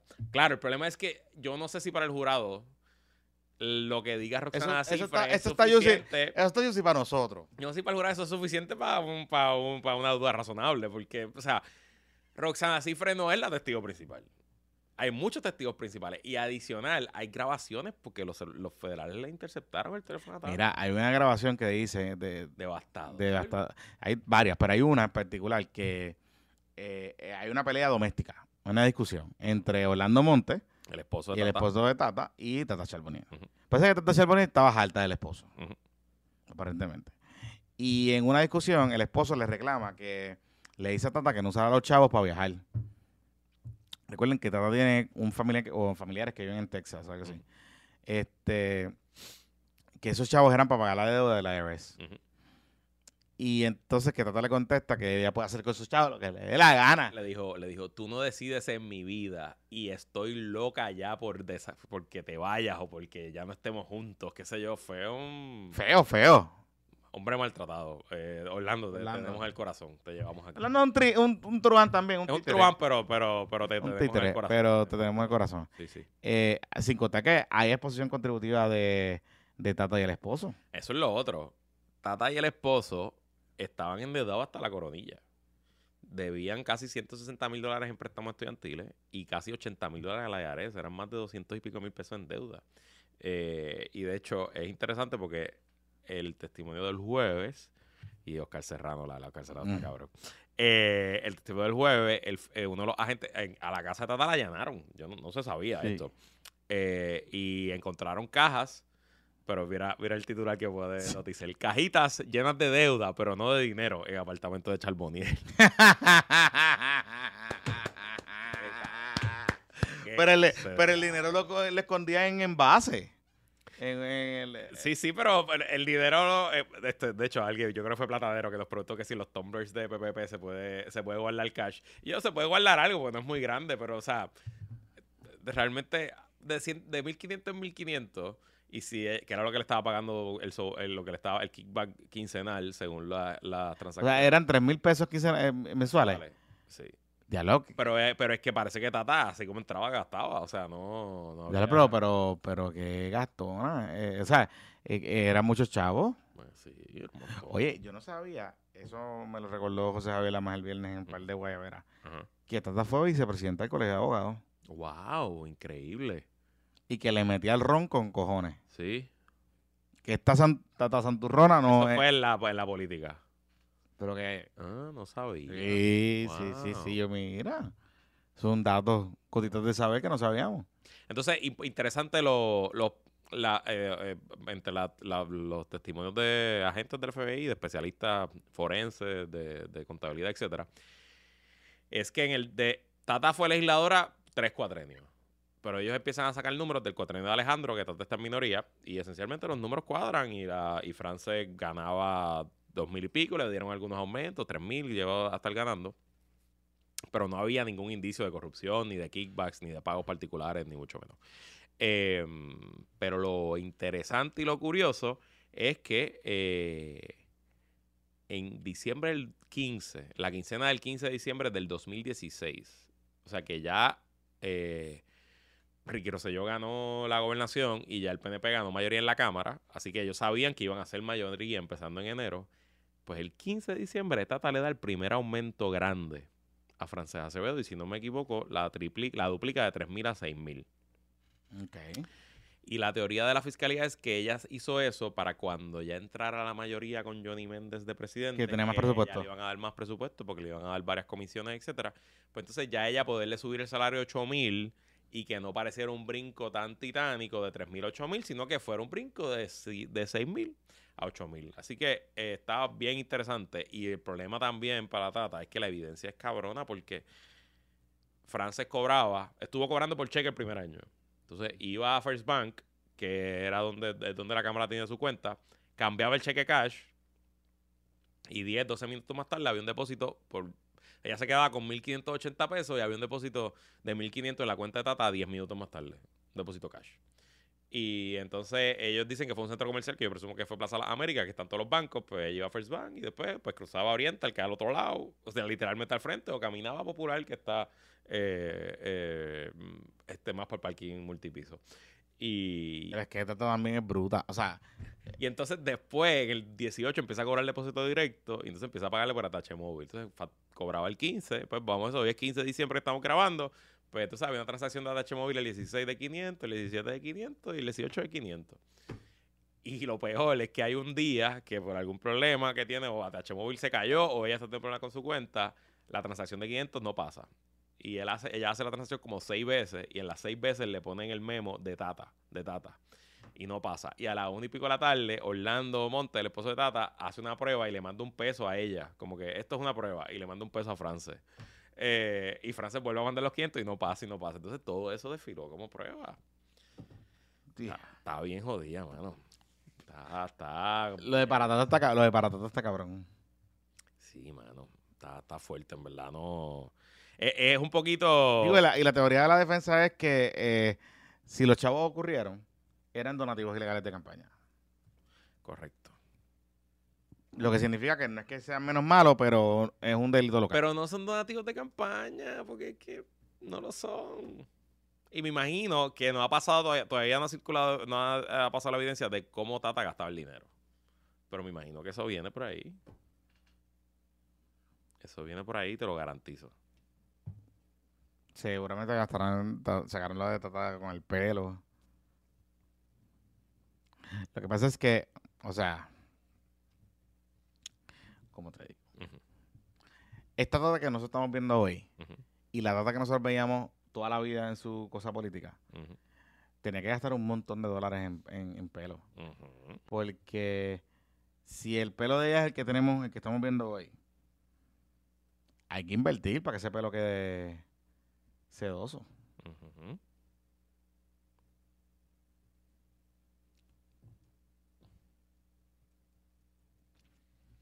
Ay, Virgen. Bueno, para finalizar. Bueno, nos quedan dos temas. ¿Qué? Y me quedan, nos queda eh, Black Cat que tiene su evento mañana. Y nos queda ¿Pero tenemos que hablar de eso? Bueno, no sé si quiero. ¿Quieres esperar hasta la semana que viene? Bueno, pero es que... que- Bueno, no hay mucho que hablar, nada. Eso es mañana, es sábado. esa es la canchita, eh, la canchita de Barcelona. Centro de Convenciones de Barcelona. Pero acuérdate que nosotros eh, salimos domingo, esto va para el Patreon nada más. es verdad, pues nada. Eh, Mañana. pero eh, el, do- o sea, en el episodio del martes lo traemos. el sábado, ayer sábado, eh, la canchita de, Bar- de Barceloneta Ujú. es que va a ser el evento de... Centro de Convenciones de Barcelona. Pero no es una cancha. No, es un, es un centro de convenciones, es indoor, es un, como un teatro. O sea, Pero no es un centro multiuso, no es un centro de convención. no, no, entiendo que es el centro de convenciones de Barcelona. No, se- no se juega baloncesto. No, no se va a baloncesto allí. Ah, ok. No, no, no. Ajá, te- te Este, porque- yo voy para allá, así que voy a estar allí, te contaré. Mira, y, y, la, y el montaje, ¿cómo es? Eh, normal, una antesala, un evento en tarima, este ¿Y por qué Barceloneta? porque la alcaldesa como que entiendo que se ofreció. La alcaldesa, va- obviamente la alcaldesa es la anfitriona, ella va a estar allí eh, y otras cositas. Mira, este...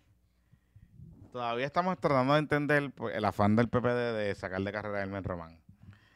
Con la querella del hashtag. Bueno, no es sacarle carrera, es simplemente O sea, hacer un- es hacer un señalamiento. ¿Tú crees que es una buena fiscalización? Claro, es una excelente fiscalización. ¿Ah, sí? Seguro. ¿Por qué? Bueno, porque si aquí hay un candidato del PNP que está violando la ley, pues hay que denunciarlo. Y hay que hacerlo ahora. Tú no puedes esperar a que a junio, si él ganara la primaria. Pero ¿cómo, cómo está violando la ley? O sea, ¿cuál es el argumento? Porque es que eso, eso es lo que todavía estamos tratando de descifrar. Ok, según yo entiendo, Ajá. el, la representación que le hace Elmer al Departamento de la Defensa es que la carrera de comisionado residente en Puerto Rico es una carrera donde no hay demócratas ni republicanos, donde no se elige a nadie que represente un partido que tira eh, candidato a la presidencia. Y hay excepciones al hashtag. De nuevo, estoy lo que conozco de lo que he leído en la prensa y lo que vi en la conferencia de prensa. Yo no, no- no he estudiado este issue, ni, ni, ni mucho menos. En parte, le hizo pensar al, al DOD que esto es como una elección no partidista, como las hay en Estados Unidos para, pa, qué sé yo, para el, pa el dog catcher, para el county clerk, para el, school board, eh, ¿verdad? Que esto es una cosa aquí en la colonia de Puerto Rico y que aquí, pues, entre los indios estos, pues no, no importa el, el tema, el tema. Pero hay varios casos y varias, eh, varios asuntos de que en efecto eso no es necesariamente cierto, porque en Puerto Rico los candidatos, aunque corren por el PNP, el PPD, Victoria, etcétera, históricamente los comisionados residentes están afiliados a un partido. Eh, Históricamente, pero él no lo está.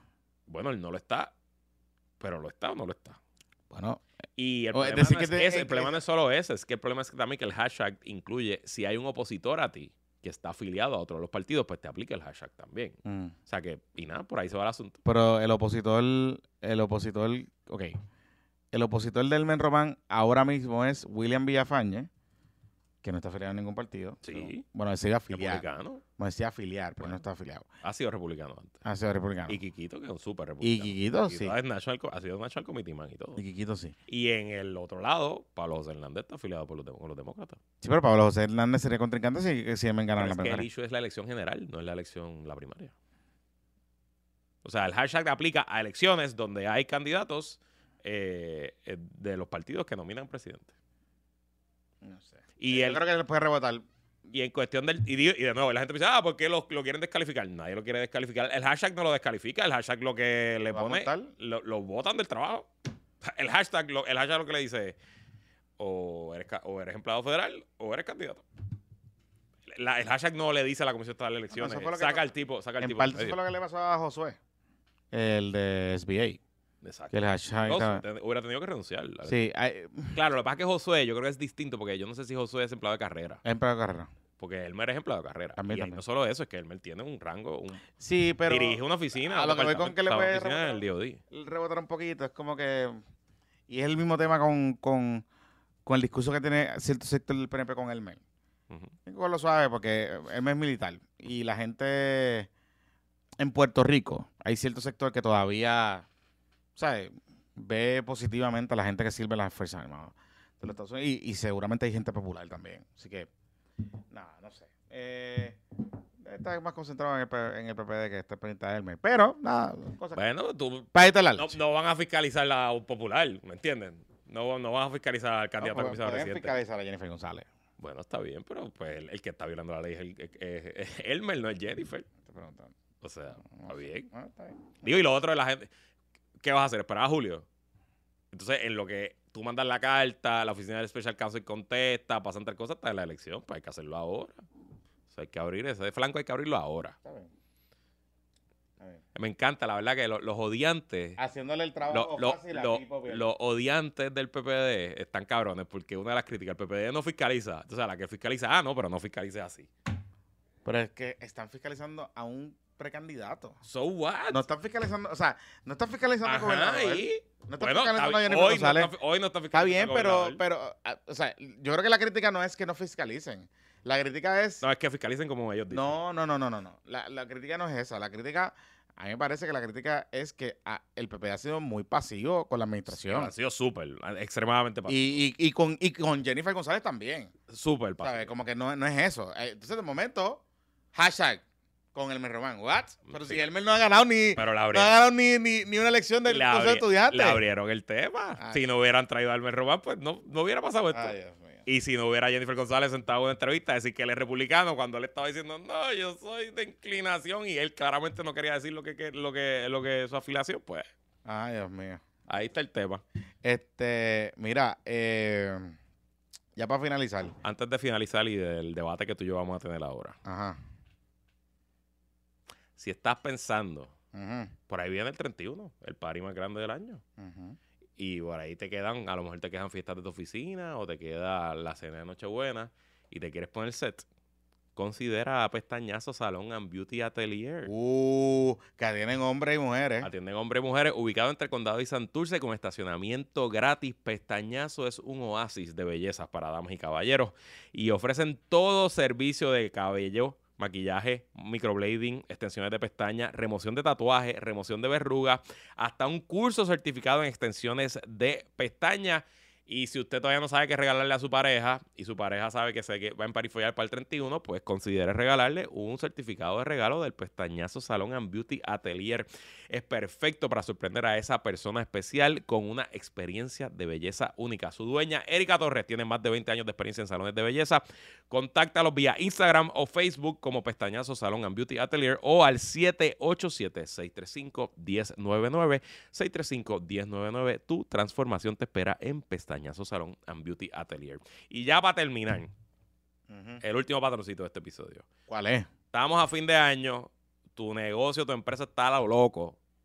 Nada te sirve, nada te cuadra, nada funciona, te jodiste con el bono porque no sabes lo que estabas haciendo. Llama a los amigos de TaxLec LLC que ofrecen servicios de asesoría, recursos humanos, asesoría legal y contributiva y hasta trámite de exención contributiva. La licenciada Ibelis Quiñones está recibiendo nuevos clientes en el 787-313-2323, 313-2323 o vía correo electrónico en quinonesocasioslo.gmail.com.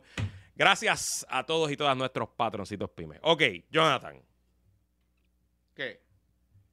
Cuéntame. ¿Qué quieres pelear conmigo? eh, Te fuiste en brote en las redes sociales. En el Bizcochito Report Ah, y en mi programa y también. en tu programa de radio También. con el Con la bono. cruzada en contra de los servidores públicos. El bono. Dilo, dilo que sí. no sé si es bono, compensación o whatever, que reciben ciertos empleados del gobierno central, porque no lo reciben todos. Los gerenciales no lo reciben, los que cobran X salario para arriba no lo reciben. Eh, Pues son un montón, como quiera que sea. Lo recibe un montón de gente. sí lo recibe un montón de gente. Sí, sí, no, no, no sé cuánto, cuánto es que van a Eran recibir. como 400 millones de pesos la- la- el año pasado. el este pasado. año fue menos. Está bien, pero... Por eso, pero el año pasado, algún, ok, recibieron, algunos empleados ya recibieron hasta 12 mil dólares. Claro. Eh, y ese, ese pago especial es como resultado del plan de ajuste de la deuda, que Este año son como 200 y pico millones. por eso pues este año reciben menos, reciben la mitad. Pero con los 400 del año pasado y 200 de este año hubiésemos financiado la reforma contributiva. Sí, pero parte del problema es que esa lógica no, no cuadra porque la reforma contributiva cuesta 600 todos los años. Está bien, pero, eh, pero espérate un Voy a, momento. voy a- voy a- financiado la reforma contributiva por un año. Pues, ajá, lo que va a pasar ahora. Ahora mismo el bono reintegrable ese Ajá. es, es- es- una resolución aún conjunta que va a que y aún así- y aún así, 256 por eso- millones para poder raspar y ver si nos dan la diferencia de los de los y aún así cobraron el, el bono a los empleados. Está bien, pero, ok. Déjame, déjame explicar Dale. bien lo que es el bono antes de que entre eh, con, con tu rant. Eh, ok, el plan de ajuste de la deuda. Parte de la negociación, que estos fueron las uniones negociando en el Congreso. Para que tuviera el visto bueno de los demócratas, el plan de ajuste de la deuda, las uniones grandes, las uniones de Estados Unidos, se metieron en la oficina de Nidia Velázquez y se metieron en la oficina de Grijalva y se metieron en la oficina de Nancy Pelosi y le dijeron, bueno, si vamos a darle un pago a los bonistas, Luego del plan de ajuste de la deuda, y si los bonistas que le estaban reclamando a la jueza Taylor Swain que se le diera, si los recaudos de Puerto Rico aumentaban y si iban las proyecciones, ellos querían que se le pagara más de ese, de ese cash eh, extra, pues las uniones argumentaron que parte también de ese ingreso extra debería ir a los empleados públicos puertorriqueños. A cambio de eso, esas uniones votaron a favor del plan de ajuste de la deuda. No todas, hubo algunas. Ayer nos contaron en el Zoom que creo que fue en corrección que votaron, los empleados votaron en contra del plan de ajuste de la deuda, pero aún así la unión radicó moción a favor del plan de ajuste. En el Departamento de Educación, lo- los maestros votaron en contra porque la Asociación de Maestros, digo, la Federación, perdóneme, hizo campaña en contra, la Asociación hizo campaña a favor. Pero como que era reciben chavo. Sí, pero no reciben lo que pudieran recibir si hubieran votado a favor. Está bien, pero... Eh, y esencialmente el mecanismo quedó que las, los empleados de uniones que se votó a favor y que apoyaron el plan de ajuste de la deuda cobran más y el resto de los empleados públicos cobran un por ciento fijo. Tengo pregunta. Diga. ¿Por qué los empleados tenían que votar a favor del plan de ajuste? Porque parte de los eh, acreedores Mm. que van al plan de quiebra y votan son las, eh, las uniones. Porque acuérdate que haya cosas de retiro, etcétera. Y parte de la gente que estaba metida en el tema de la deuda tienen derecho a votar. Está bien, yo sé, pero eran lo suficientemente importantes para descarrilar el plan de ajuste. Bueno, al final O era más un- una cuestión es una cuestión de, de poder político. de Porque, poder- es porque, eso, es eso. ¿sabes? Porque Es- al es final- de, de de cómo tú vendes el plan de ajuste de la deuda. Porque al final del día, o sea, el plan de ajuste de la deuda se aprueba y se, se requirió después legislación para poder viabilizar el plan de ajuste, que fue la ley 53. Correcto. O sea, como que tampoco. Y, y en esa legislación, recordemos la discusión. Se- eh, Juan Zaragoza tenía un wishlist, el otro tenía otro wishlist y todo fue al final un, un carajal. Y después nos enteramos que había unos bonos. Porque esos bonos, en esa negociación, en ningún. O sea, la, oye, lo sabían gente que estaba allá adentro. Pero más nadie lo sabía. O sea, no fue parte de la discusión del plan de ajuste ni... Y fue parte, claro. bien, pues fue, parte sí, de- fue parte del plan de ajuste al final, pero, Bueno, no, pero- pero, pero- no fue parte... Y acuérdate que, que la- las uniones votaron en votaciones abiertas. Claro, pero las uniones es cuando cu- la percepción de la gente y lo que lo que estamos siguiendo esa discusión era que las uniones estaban metidas ahí para negociar, digamos, cuestiones de convenios colectivos, las pensiones, todas esas cosas. Pero nadie tenía en el radar en el bingo que se había negociado un bono especial. Sí, estaba eso. Eso, eso fue público, eso se conocía públicamente. No se conocía Sí, públicamente. Y te digo porque, te voy a explicar por qué no se conocía públicamente. Porque yo recuerdo preguntarle a Jesús Santa cuando se legisla la ley 53 Ujú. Que pasa por su comisión y le digo, oye, ¿usted estaba claro de que habían unos bonos para los empleados públicos que se iban a, la fórmula, calcular? Y me dice, no, no, no, nosotros, eso yo- cuando llegó allí, No sé. pues, pues por eso te estoy diciendo, No sé si tu memoria es la correcta, pero yo estoy clarísimo que eso fue parte de la discusión pública. Incluso los abogados de las uniones participaban en el juicio del, del plan de ajuste. participaban, pero... y hicieron preguntas y Sí, se habló de este tema. Yo no, volvemos, yo no estoy diciendo que no, a lo mejor sí fue parte, pero en la gente, incluyendo los políticos que legislaron la ley 53, No, no, no. En ningún, en ningún momento dado, ellos lo que siempre se habló fue, vamos a salvar las pensiones, evitar los recortes de las pensiones. Digo, pero- parte de esta, de esta O sea, negociación el era con las pensiones Por también. eso, el rol que se, se le adjudicó a, los, a las uniones en ese momento era para dos cosas. O sea, quizás fueron más cosas, como ahora esto de los bonos.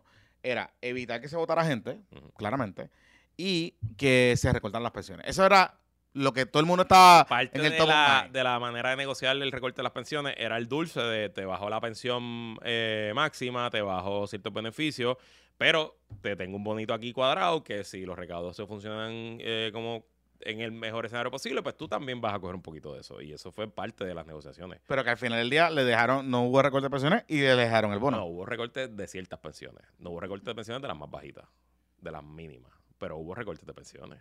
Bueno, hubo recortes de los, de los bonos esos que daban. Cadillac, Y eh, todas se esas cosas. quitaron cosas. y los bonos de verano. Y las transferencias Ah, de que... de que- O sea, de- hubo recortes, no hubo los recortes que se pensaban o quizás los recortes que originalmente. no, o sea, hubo, hubo, hubo- bueno, hubo recortes en pensiones futuras. O- digo, las pensiones futuras, olvídate de eso. De eso. futuras Pero las pensiones, la- 2001, eso Pero no la gente que estaba recibiendo pensiones no vieron recortes en ningún lado. Vieron recortes en los bonos. O sea, que habían como unos bonos de Navidad, unos bonos de verano, los Eso- medicamentos. eso- Eso, eso. también Y los que estaban cobrando 6 mil y 7 mil pesos de pensiones no vieron recortes. ¿No? Nadie vio recortes. Nadie vio Bueno, recortes. pues para que tú. Nadie, nadie ve recortes porque qué bueno, qué bueno ese plan de ajuste la Sí, sí, sí, la nadie ve recortes. Lo que, lo que se eliminaron fueron bonos que eran por leyes especiales, todas esas mierdas. Pero lo de la, la pensión, no, no Uh, long story short, es que cuando la jueza Taylor Swain aprueba el plan de ajuste y la legislatura lo convierte en ley, eh, se establece un mecanismo mediante el cual si los recaudos del gobierno central para un año fiscal se van muy por encima de los estimados, parte de ese exceso se le va a pagar a los bonistas y parte de ese exceso se va a destinar a este bono especial para empleados del gobierno central que va a variar, depende de la clasificación del empleado, el salario que cobra y si está afiliado a una unión que apoyó el plan de ajuste, si está afiliado a una unión que no apoyó el plan de ajuste. Por ejemplo, los maestros que no votaron a favor, si no me equivoco, el bono del año pasado fue 3.000, me imagino que este año son 1.500, pero un conserje de, creo que vamos a decir, del Departamento de Corrección, desconozco si AF AFC, CME de- está allí metida como unión, pero vamos a decir, un conserje de corrección que apoyó el, el, el plan de ajuste, se puede llevar un bono, se llevó un bono de 13 mil pesos el año pasado y este año pues se llevó la mitad de eso.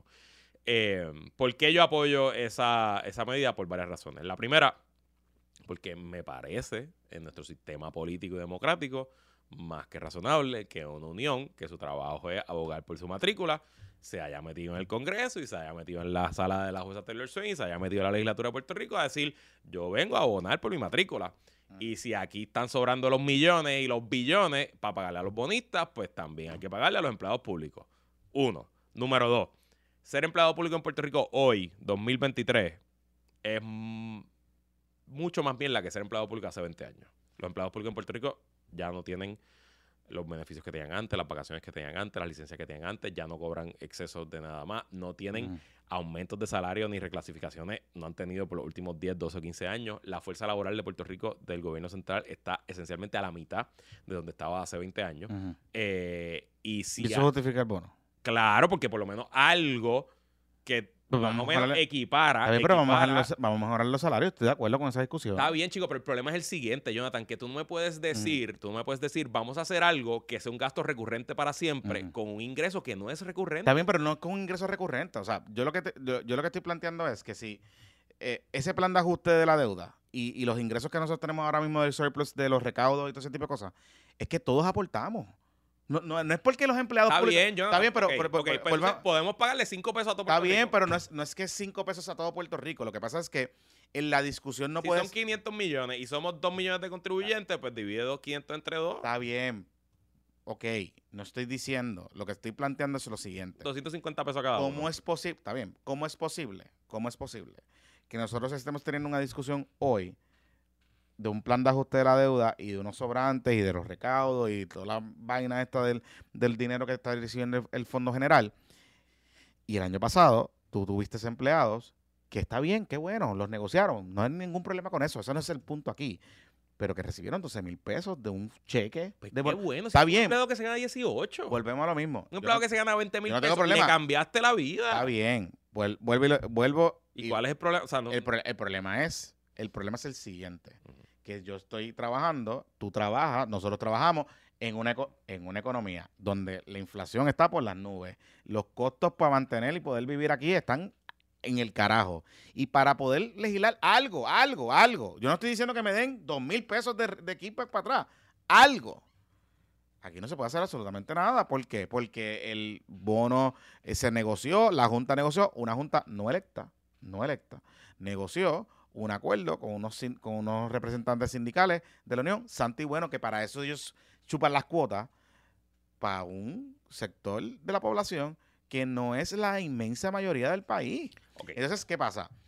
Mi problema con esto es, seguimos creando esta pontificación del servicio público, que Santi Bueno, yo estoy, oye, yo soy hija de servidores 100% en públicos, contra esa aseveración. no, yo soy hijo de servidores públicos. Pensionada de servidores públicos, de centro médico. Es más, de línea de fuego, de emergencia, de, de tal ahí. De meterle dembow 30 años, 35 años. Créeme, sé los sacrificios que hacen los servidores públicos. Lo sé, perfecto. Pues vamos a compensarles bien. Vamos a tener una discusión. Tengamos una conversación. Está bien. Pero- tengamos una conversación de vamos a profesionalizar el servicio, vamos a, a compensarlos bien, vamos a, a- a darles un paquete de incentivos y démosles el bono. No hay ningún problema que les demos el cabrón bono. Pero el problema es que de momento esta conversación se, se, se convierte en eh, ah, los empleados públicos tienen estos beneficios y por ser empleado público tienen todas estas otras cosas que mm, sí, perfecto, le estamos pagando una mierda. Pero vamos a tener la discusión. ¿Por qué no, por qué no le podemos mejorar los salarios a los empleados públicos? bueno, Porque el plan de redistribución del gobierno de Puerto Rico que se aprobó ahora mismo es una mierda, porque es una mierda que el, el gobernador Luis está hablando de que, ay, esto es una mierda el plan de redistribución, porque no tenemos una discusión sobre ese particular. digo, no se le puede mejorar el salario a los empleados públicos porque simplemente, como dice mi ley, no hay plata. No hay forma hoy en nuestro sistema actual y como no la ha habido desde que empezó la crisis. O sea, desde que empezó la crisis, el, tú me hablas de la inflación, me hablas de todo. Pues los empleados públicos también han sufrido todo eso y esos empleados públicos desde el 2006 para acá no han cogido un aumento. Y de momento apareció una válvula de escape a través del trabajo de sus uniones que dice, está esta jodida bonanza completa de recaudos, que es un one shot, eso no regresa, eso es un año, dos, quizás cinco máximo.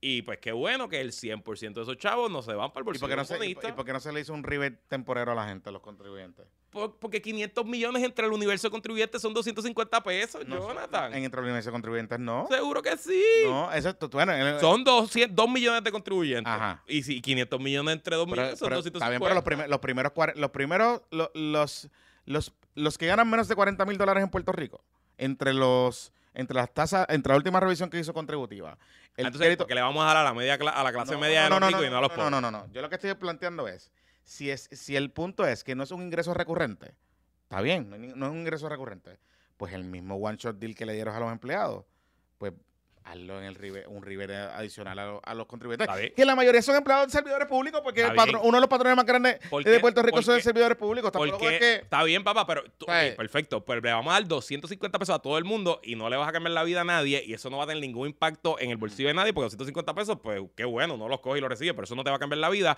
versus Pero es que le diste 12 mil pesos a un empleado que se gana 18 en vez de buscar la manera de llevar a ese empleado que se gane 24 o 30 mil pesos. está bien, yo puedo llevarla a ganarse Y que- y que- y que- eso y me que toma tiene- 30 cada año. Está bien, pero es que... tengo que rehacer el Ajá. gobierno y tengo que rehacer la economía y tengo que rehacer la forma en que se recauda el dinero. Yo no puedo contar con ese dinero para pagar un salario recurrente. Sin embargo, aquí unas uniones inteligentemente vieron una oportunidad de mejorarle la vida a sus empleados y no, no son empleados porque...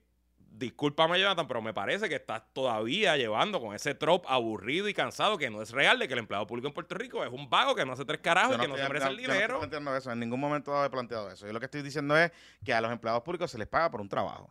Y se les paga por hacer su trabajo. sus uniones- se le- y sus se le uniones cobran y se- cuota, Y, sus se le uniones de- y en ningún momento he sugerido, en ningún momento he hablado aquí de que el empleado público, de que habrán vagos, habrán vagos, como todo en la vida, como en todo. En empresa privada también hay vagos. Y se les paga por el trabajo. Pero es- el, el- el discurso de tú decir, ay, es que por ser servidor público estás haciendo un sacrificio. No. No, no. le estamos ese- pagando, le estamos no- pagando por hacer un no es trabajo. discurso, le, no estamos haciendo, le estamos pa- le pagamos de nuestras contribuciones, porque el gobierno se paga con nuestra contribución, con nuestra plata, Claro. como diría mi ley, Claro. con nuestra plata, y se paga el gobierno. Ah, que si, si una discusión es tenerla, que hay que mejorar la compensación y, la- y las, y las condiciones de trabajo a, estos- a estos empleados, claro que sí, claro que sí. Tengamos la, es más, estoy dispuesto a que me digas si eso nos va a costar aumentar el IVU o aumentar nuestras contribuciones que tenemos que aportar al, al fisco para que tengamos un gobierno profesional, bien compensado, eh, que podamos reclutar gente donde tengamos que reclutar, porque ahora mismo tengo un montón de plazas que no, no se llenan porque la gente no las solicita, porque trabajar en empleo público es una mierda, porque lo es, es verdad. Pues vamos a tenerla y vamos a plantearla. Yo estoy dispuesto a tener esa discusión, pero de momento tú me estás diciendo y me estás planteando que unas uniones que no tenían que no tenían razón de ser, que la Junta no tenía ninguna razón, porque al final del día ese dulce que le querían dar del bono era para que las trajeran, para que no se opusieran por el tema de recorte de las pensiones, porque lo que le planteaban en ese momento era, te voy a recortar la pensión o te doy el dulcecito del bono, pues al final del día no hubo recorte de las pensiones porque nunca hubo razón de ser para recortar las pensiones. Desde el principio se estuvo planteando. Lo planteó el gobierno de, de- de García Paya desde el principio y lo planteó el gobierno de Ricardo Rosselló después. Y eso siempre se planteó. Habían los números suficientes para que cuando tú transformaras las pensiones en un pay go, lo podíamos pagar como estaba, con la negociación que se iba a hacer. Pues al final la Junta, la junta se dejó convencer y se dejó comer la mierda y nos clavaron unos gente no electa. Porque la Junta no es electa. Porque si fueron los legisladores, tú dices, ¿sabes qué? Me tengo que caer en la boca. Porque fueron los legisladores y los legisladores apoyaron eso, pues los legisladores están electos. Yo siento, final- honestamente, siento de parte tuya y de los críticos del tema, pues que como no los cobré yo, es una mierda. No, no, no, no es eso. El, el tema de cobrarlo yo o no, muy probablemente en esa dinámica de rebate, ni tú ni yo hubiésemos recibido, o no Es hubiésemos probable. recibido el dinero. No se trata Los de 12 mil no los cobramos. no, no se trata de eso, no se trata de eso. Se trata de que está llegando un momento dado que seguimos pon- creando por el discurso naturalmente. La gente lo que va a decir es, ¿cómo puñeta es posible? O sea, explícame en arroz habichuela, ¿cómo puñeta es posible que llevamos 15 años en una crisis, o 20 años, casi 20 años en una crisis, que estamos todos jodidos, que no podemos ni tan siquiera tener una discusión de poder bajar el cabrón IBU? El cabrón IBU. Que- Porque las contribuciones, la gente dice que contribuciones, mira, en este país la mayoría de la gente que somos asalariados, pagamos contribuciones y las pagamos porque pues tenemos que ganar dinero. Punto y se acabó. El resto que no paga contribuciones no lo paga porque gana menos dinero de lo que, de lo que hay. Esa es la realidad. Pero todos estamos impactados por el fucking IBU de mierda. Porque es un país de consumo. Pero nada más tener esa discusión es una mierda aquí. Entonces tú me, tú me- de momento yo estoy escuchando a la gente decir, le diste un bono de 12 mil pesos a un empleado. Santi, bueno, no hay ningún problema con eso. Le diste un modo de 12 mil pesos a un conserje, Está bien. a un oficinista, ningún problema con eso. a un empleado No hay de ningún problema ornato con eso. que gana 900, 1100, Ajá. 1200 pesos al mes. Pero está bien. Güey, está no bien. se lo diste a un empleado de confianza, no lo diste a un jefe de No hay ningún agencia, problema. Puede ser, puede ser, eh, olvídate, el, el Que vaya, güey, que se lleva ganando esos mismos 1100 pesos al mes desde el mínimo el 2006. Está bien. Puede ser eh, el mejor consejo del mundo. Se los merece. No estoy diciendo lo contrario. Lo que estoy diciendo es que hay que tener mucho cuidado. Porque este tipo de cosas, de este tipo de acuerdos y este tipo de legislación, al final del día, lo que sigue es abonando al tema de que tenemos dos grupos, esencialmente. en Ahí es que estoy No, 100% en contra. Pues tenemos dos 100%. grupos en Puerto Rico, los santos servidores públicos, no es eso. que se convierten en un... Claro No, que sí, que se... no es Oye, eso. Si tú me, Luis, por favor, que me vengas a decir a mí que eh, aquí los legisladores no sabían que en la ley 53 no estaban los bonos aprobados que es y que nadie lo, imposible que no el- lo supiera. Por eso te digo. Es y que, imposible que no lo por, eso. Y si- ah, yo no sé lo que Santa te dijo a ti, yo Está no bien, sé. pero- y a lo está bien, tu pero- memoria no es la correcta. no, pero pues, Santa lo que Santa lo que me dijo fue que ellos se dieron cuenta que estaban ahí No. y nadie no sé. y nadie Se me hace difícil creerlo, pero está bien. Si Está bien. traes el audio, pero eso es independiente al. Está bien, de nuevo, pero- o sea, pero- ok. ¿Qué legislador, le, ¿Qué legislador le iba a votar en contra a la ley 53 que incluyera No, bonos pero es que para empleados públicos? ¿Qué la legislador le iba a votar? política, yo- Por eso te estoy diciendo. eh, tú- a ti te molesta que unas uniones hicieron un trabajo No, cabrón. no, a mí no me molesta que uniones no, vieron el momento, no, vieron la lectura y adicional, lo mejor de todo esto es, no solo es que se le paga el bono, lo mejor Mm. es que cada dólar que se le está pagando en bonos a los empleados públicos, Mm. no se le está pagando a los bonistas. Está bien, ok. Porque realmente en estricto derecho, en pura ley de quiebra, Ajá. en pura ley promesa, y como la diseñaron en el Congreso, cada dólar de exceso Mm. era para los bonistas. Y aquí, de alguna manera, sectores que no son bonistas, que tienen acceso y que fueron inteligentes y que trabajaron y que hablaron con la realidad de su matrícula, porque a la misma vez la Federación de Maestros le habló con mentira, el licenciado Rolando Emanuel y le dijo que iban, ellos iban a ganar en el tribunal, Mm. que ellos iban a impugnar todo, que pero si en contra. trabajo Eh, político. espérame, Eso, eso es trabajo bien, político. exacto, pero- mismo- la misma versión eso, para y- el otro, para el otro y lado. con mentiras y con, y con retórica falsa, Mm. los maestros no cobraron los mismos 12 mil pesos que hubieran podido cobrar. Mm. Es más, si, si los maestros en Puerto Rico, si hubieran votado a favor del plan de ajuste de la deuda, con el aumento salarial que ya se les dio, by the way, que no me has dicho eso, se le dio un aumento salarial a los maestros y de traerlos de sueldos de hambre, los tiene a sueldos de más o menos hambre. Pero básicamente un maestro ahora empieza en 36 cuando empezaban 18. Ujú. Si hubieran votado a favor, ese año se hubieran metido 50 mil pesos. ¿Cuándo en Puerto Rico tú has escuchado que a un maestro de escuela pública se le paga 50 mil dólares? Nunca. Y en parte es porque las uniones fueron inteligentes y a mí un poquito me rejó del debate de, ay, estos malditos empleados públicos vagonetas que no hacen tres carajos. Pero yo no estoy diciendo que son vagonetas. No, bueno, hay dos te- clases. Acabas de decirme los santos empleados públicos y el resto. Pues claro. Pues estás creando tú las dos clases. Pues papá. no, pues no, yo no, yo no las estoy creando, las crean los políticos. Tú estás trayendo esa retórica aburrida. no esa la- retórica cansada. Es que no es Poquito sonríe hoy con no es una retórica aburrida. Poquito sonríe Búscate, hoy con el búscate, lo que sale. Y el Búscate lo life. último, lo último que se ha legislado en Puerto Rico para beneficio para la clase trabajadora de este país, de la empresa privada. Búscalo. Eh, Búscalo. Casi nada. Casi Digo, nada. la reforma laboral. que Claro, ajá, para que fue para que fue para quitarle después- beneficio a la clase, a la clase privada. Y, y cuando y también y, y qué y qué, y qué- más se le ha legislado a la clase privada en Puerto Rico, Ve, el- el- un aumento en el salario mínimo que está sujeto a no sé qué puñeta eh, fórmula que no se va a terminar dando. Mi punto es el el siguiente. Problema el bueno, bueno, déjame, con déjame los hablar. chavos que espérate que tú hablaste como Espérate, diez dame- minutos. dame con los break. chavos con los chavos Ajá. que sobran del que del sobrante este de recaudos Mm. no da para hacer nada para no toda la clase media Está bien. y menos Perfecto. porque no son recurrentes así que te, te inventaste un mecanismo Mm. Que logra de una forma quitarle dinero que iba a ir directo al bolsillo del bonista y tirarlo, en este caso a los empleados públicos, porque no a mí no se me ocurre otro mecanismo Mm. que yo puedo usar ese dinero sobrante, recurrente, que es de un año que no puedo contar con él para siempre, Claro. para repartirlo. Vamos para dos años ya. De hecho, eso es por pues, seis. ajá, vamos para dos años, pero Ajá. este año A- la al, fin- mitad, al final nos este termina. es la mitad del está año bien, pero al, fi- pasado. al final, al final nos termina costando casi un billón de pesos. O sea, nada, para que sepa. Ah, no está mal. No, yo- Está bien, papá, un billón de pesos. El que lo reciba, el que reciban, ¿verdad? Que, compre- que compren un montón de un- cha- un billón de pesos en Y que lo compren en negocios locales, por Es favor. bueno para Puerto Rico, un billón de pesos en compensación extra que se queda aquí Mm. versus para los bonistas. Eso es bueno para Puerto Rico, Está eso es bueno para la demanda agregada, eso está perfecto. Pues yo sigo, sigo planteando que son los santos servidores públicos. Porque el- la ley, o sea, volvemos a lo mismo.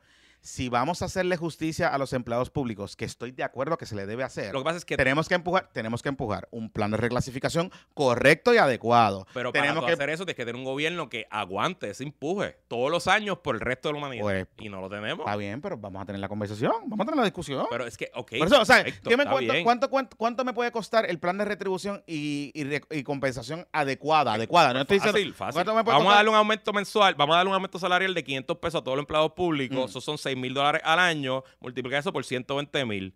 Te cuesta eh, 72 millones Al año, al año adicionales. adicionales.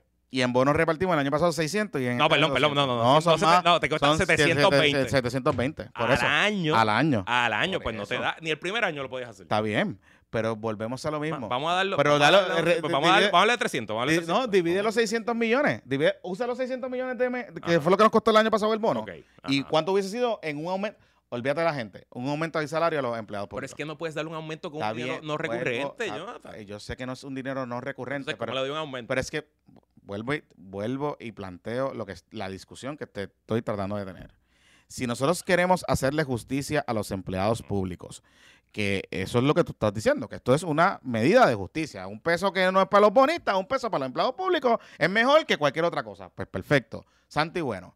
Pero vamos a tener la discusión que es, porque yo no tengo problema en que se le aumente el salario a los empleados públicos. Yo no estoy diciendo que los empleados públicos son vagos. Yo lo que estoy, yo lo que estoy planteando es, me estás creando naturalmente la percepción que yo, nosotros que estamos del otro lado, que estamos, escuchamos cantos de sirena de que voy a darte una reforma contributiva, no se logra aprobar. Voy a darte un IVU, no, eh, reducirte el IVU, no se logra aprobar. ¿Y cuál es la discusión que se tiene? Ah, es que no hay chavos, es que no dan. Pero no dan, no dan los chavos. ¿Por qué no dan los chavos? O sea, ¿por qué no dan los chavos? A lo mejor, ah, pues, tú me estás diciendo, no, porque es que los bonos, los bonos no hay, los bonos no dan para financiar eso. Perfecto. Pero son 600 que hubiese estado en la caja adicional para financiar otra cosa. Este Ah, año nada más. O sea, el- el ¿cuál es, ¿por qué Puerto Rico está en quiebra? Porque Puerto Rico, una vez se cierra las 936 y Mm. empieza a perder su base industrial, que era lo que generaba el ingreso recurrente todos los años, empezamos a pedir prestado para poder pagar seguir los gastos exacto. recurrentes. Como hace una persona que Normal, normal. empieza a coger tarjeta de crédito En vez de y- recoger tus gastos, y maxea una y maxea otra. Y llega el punto que no había ingresos para pagar las obligaciones. Tuvimos que declararlo en quiebra y tuvieron que imponerlo una. Eh, eh, tuvieron que ponerlo en la ley promesa y todo lo que, todo lo que sabemos que ocurrió. Pues esencialmente, si nosotros agarráramos ahora que estamos en este momento especial, que realmente no es que la economía de Puerto Rico se ha arreglado, no es que arreglamos nuestros temas eh, estructurales, es que ha venido un fragatán de dinero federal que nos tiene en life support y que están llegando unos ingresos como nunca antes al gobierno de Puerto Rico, al gobierno de Puerto Rico, pues no me puedes eh, proponer, volvamos a hacer lo mismo y buscamos a pagar gastos recurrentes con, con ingresos de un one shot. Y si de todas las posibilidades de cómo se puede usar el dinero especial que se recogió en un año especial, por unas circunstancias especiales, de todas las cosas que se podían hacer, si era darle el dinero a los bonistas al 100%, Ah, no, los le- una no. parte a los bonistas y una parte a los empleados públicos, sobre todo los empleados públicos que negociaron y fueron parte del proceso, a mí eso me parece un excelente uso de, de- de- de- en cuanto a política pública. Ah, que habrían otras formas de hacerlo, está bien. Tú me dices, ¿por qué no le dimos un, un, un recorte contributivo a todo el mundo? Perfecto. Pues si en Puerto Rico hay un millón de contribuyentes, pues, pues a lo mejor estamos hablando de 500, 600 No, pero, le- o, o- o sea, legislar Pero no le podemos dar un aumento con ese dinero porque ese dinero no, no vuelve. Está bien, y el pero- aumento está ahí para siempre. Volve- volvemos. Yo no estoy. Vuelvo y planteo. Y Ah, en la retórica de los empleados públicos, pues ahí me, me- eso sí me molesta. Eso no, no. ¿En cuál retórica del empleo? Eh, de las vacas sagradas y los santos empleados públicos. No creo que nadie está hablando. Nada, eso, eso no, quiere, no tiene No, ah, absolutamente no. nada que ver aquí. No, chicos. bueno, hay favor. gente que dice que los empleados públicos son unos vagos. es- Yo no estoy diciendo que los empleados públicos Eso son es, vagos. eso es foquito, papi. No, yo no estoy eso, diciendo- es el nivel- eso es el Instituto de la Libertad Yo no Económica. estoy diciendo. Bueno, bueno, aquí hay gente que dice que los empleados públicos son unos vagos y que las agencias, las agencias comen mierda eh, trabajando. Yo no estoy diciendo eso. Yo estoy diciendo que la clase política está utilizando los servidores públicos y los pontifica y los santifica. Aquí no Y fue la eso es lo que se, eso es lo que se hace. Todo, bueno, pero es que se legisló para poder que los bonos se viabilizaran. ¿Me entiendes? Porque la excusa que me dio, lo que te plan- planteaba ahorita es que lo que me explicaba mi Jesús Santa, yo jamás lo voy a poder creer. ¿Por qué? Porque ¿quién puñeta en su sano juicio un legislador se va a oponer a aprobar una ley 53 que incluye los bonos para los empleados públicos? De verdad, en serio. Por eso es que yo. ¿Me entiendes lo que te quiero A mí decir? se me difícil creer que Jesús Santa te dijo eso. ¿Me entiendes lo que te quiero decir? Ay, claro, muy probablemente no lo discutieron para que la gente no dijera, diablo, puñeta, porque estos cabrones sí, estos no. Muy probablemente eso fue lo que pasó. Pero que un legislador no supiera que eso se iba a aprobar. Ya, a mí se me hace difícil creer que él te dijo eso. De verdad. Porque es que no. De, de nuevo, o sea, toda la persona que estaba observando esto casualmente sabía que esto era parte del tema. Y que las mociones estaban en la jueza del- del- del- la posición de las uniones estaban en el docket del caso. Ujú. Lo, te digo, los abogados de las uniones fueron parte del juicio. Ese juicio yo me lo tiré completo. Lo escuché completo, todos los días lo estaba escuchando. Nada, felicidades a los empleados públicos que cobraron su bono, gástelo bien, gástelo en eh, comercios locales, que es- el dinero se queda en Puerto Rico. Y recuerde que ese dinero no regresa, así que pague deuda, ahorre, no se lo malgaste, no se lo vea todo en ron. Y si se lo va a ver en ron, pues gástelo en ron boricua. Digo, se puede suscribir al Patreon. También, y puede ir a los PPP Awards. Y ahí, pues yo me puedo, puedo mi posición si son santos o no. Ahí serían unos santos, de verdad. Los bendeciría. Porque con eso puedo comprar los pampers. Este, que la fuerza de la compañía se me cuida, muchachos. Boletos en PR Tickets, nos vemos 27 de diciembre, punto fijo, PPP Awards 2023. Sor Servidores Públicos. Bye.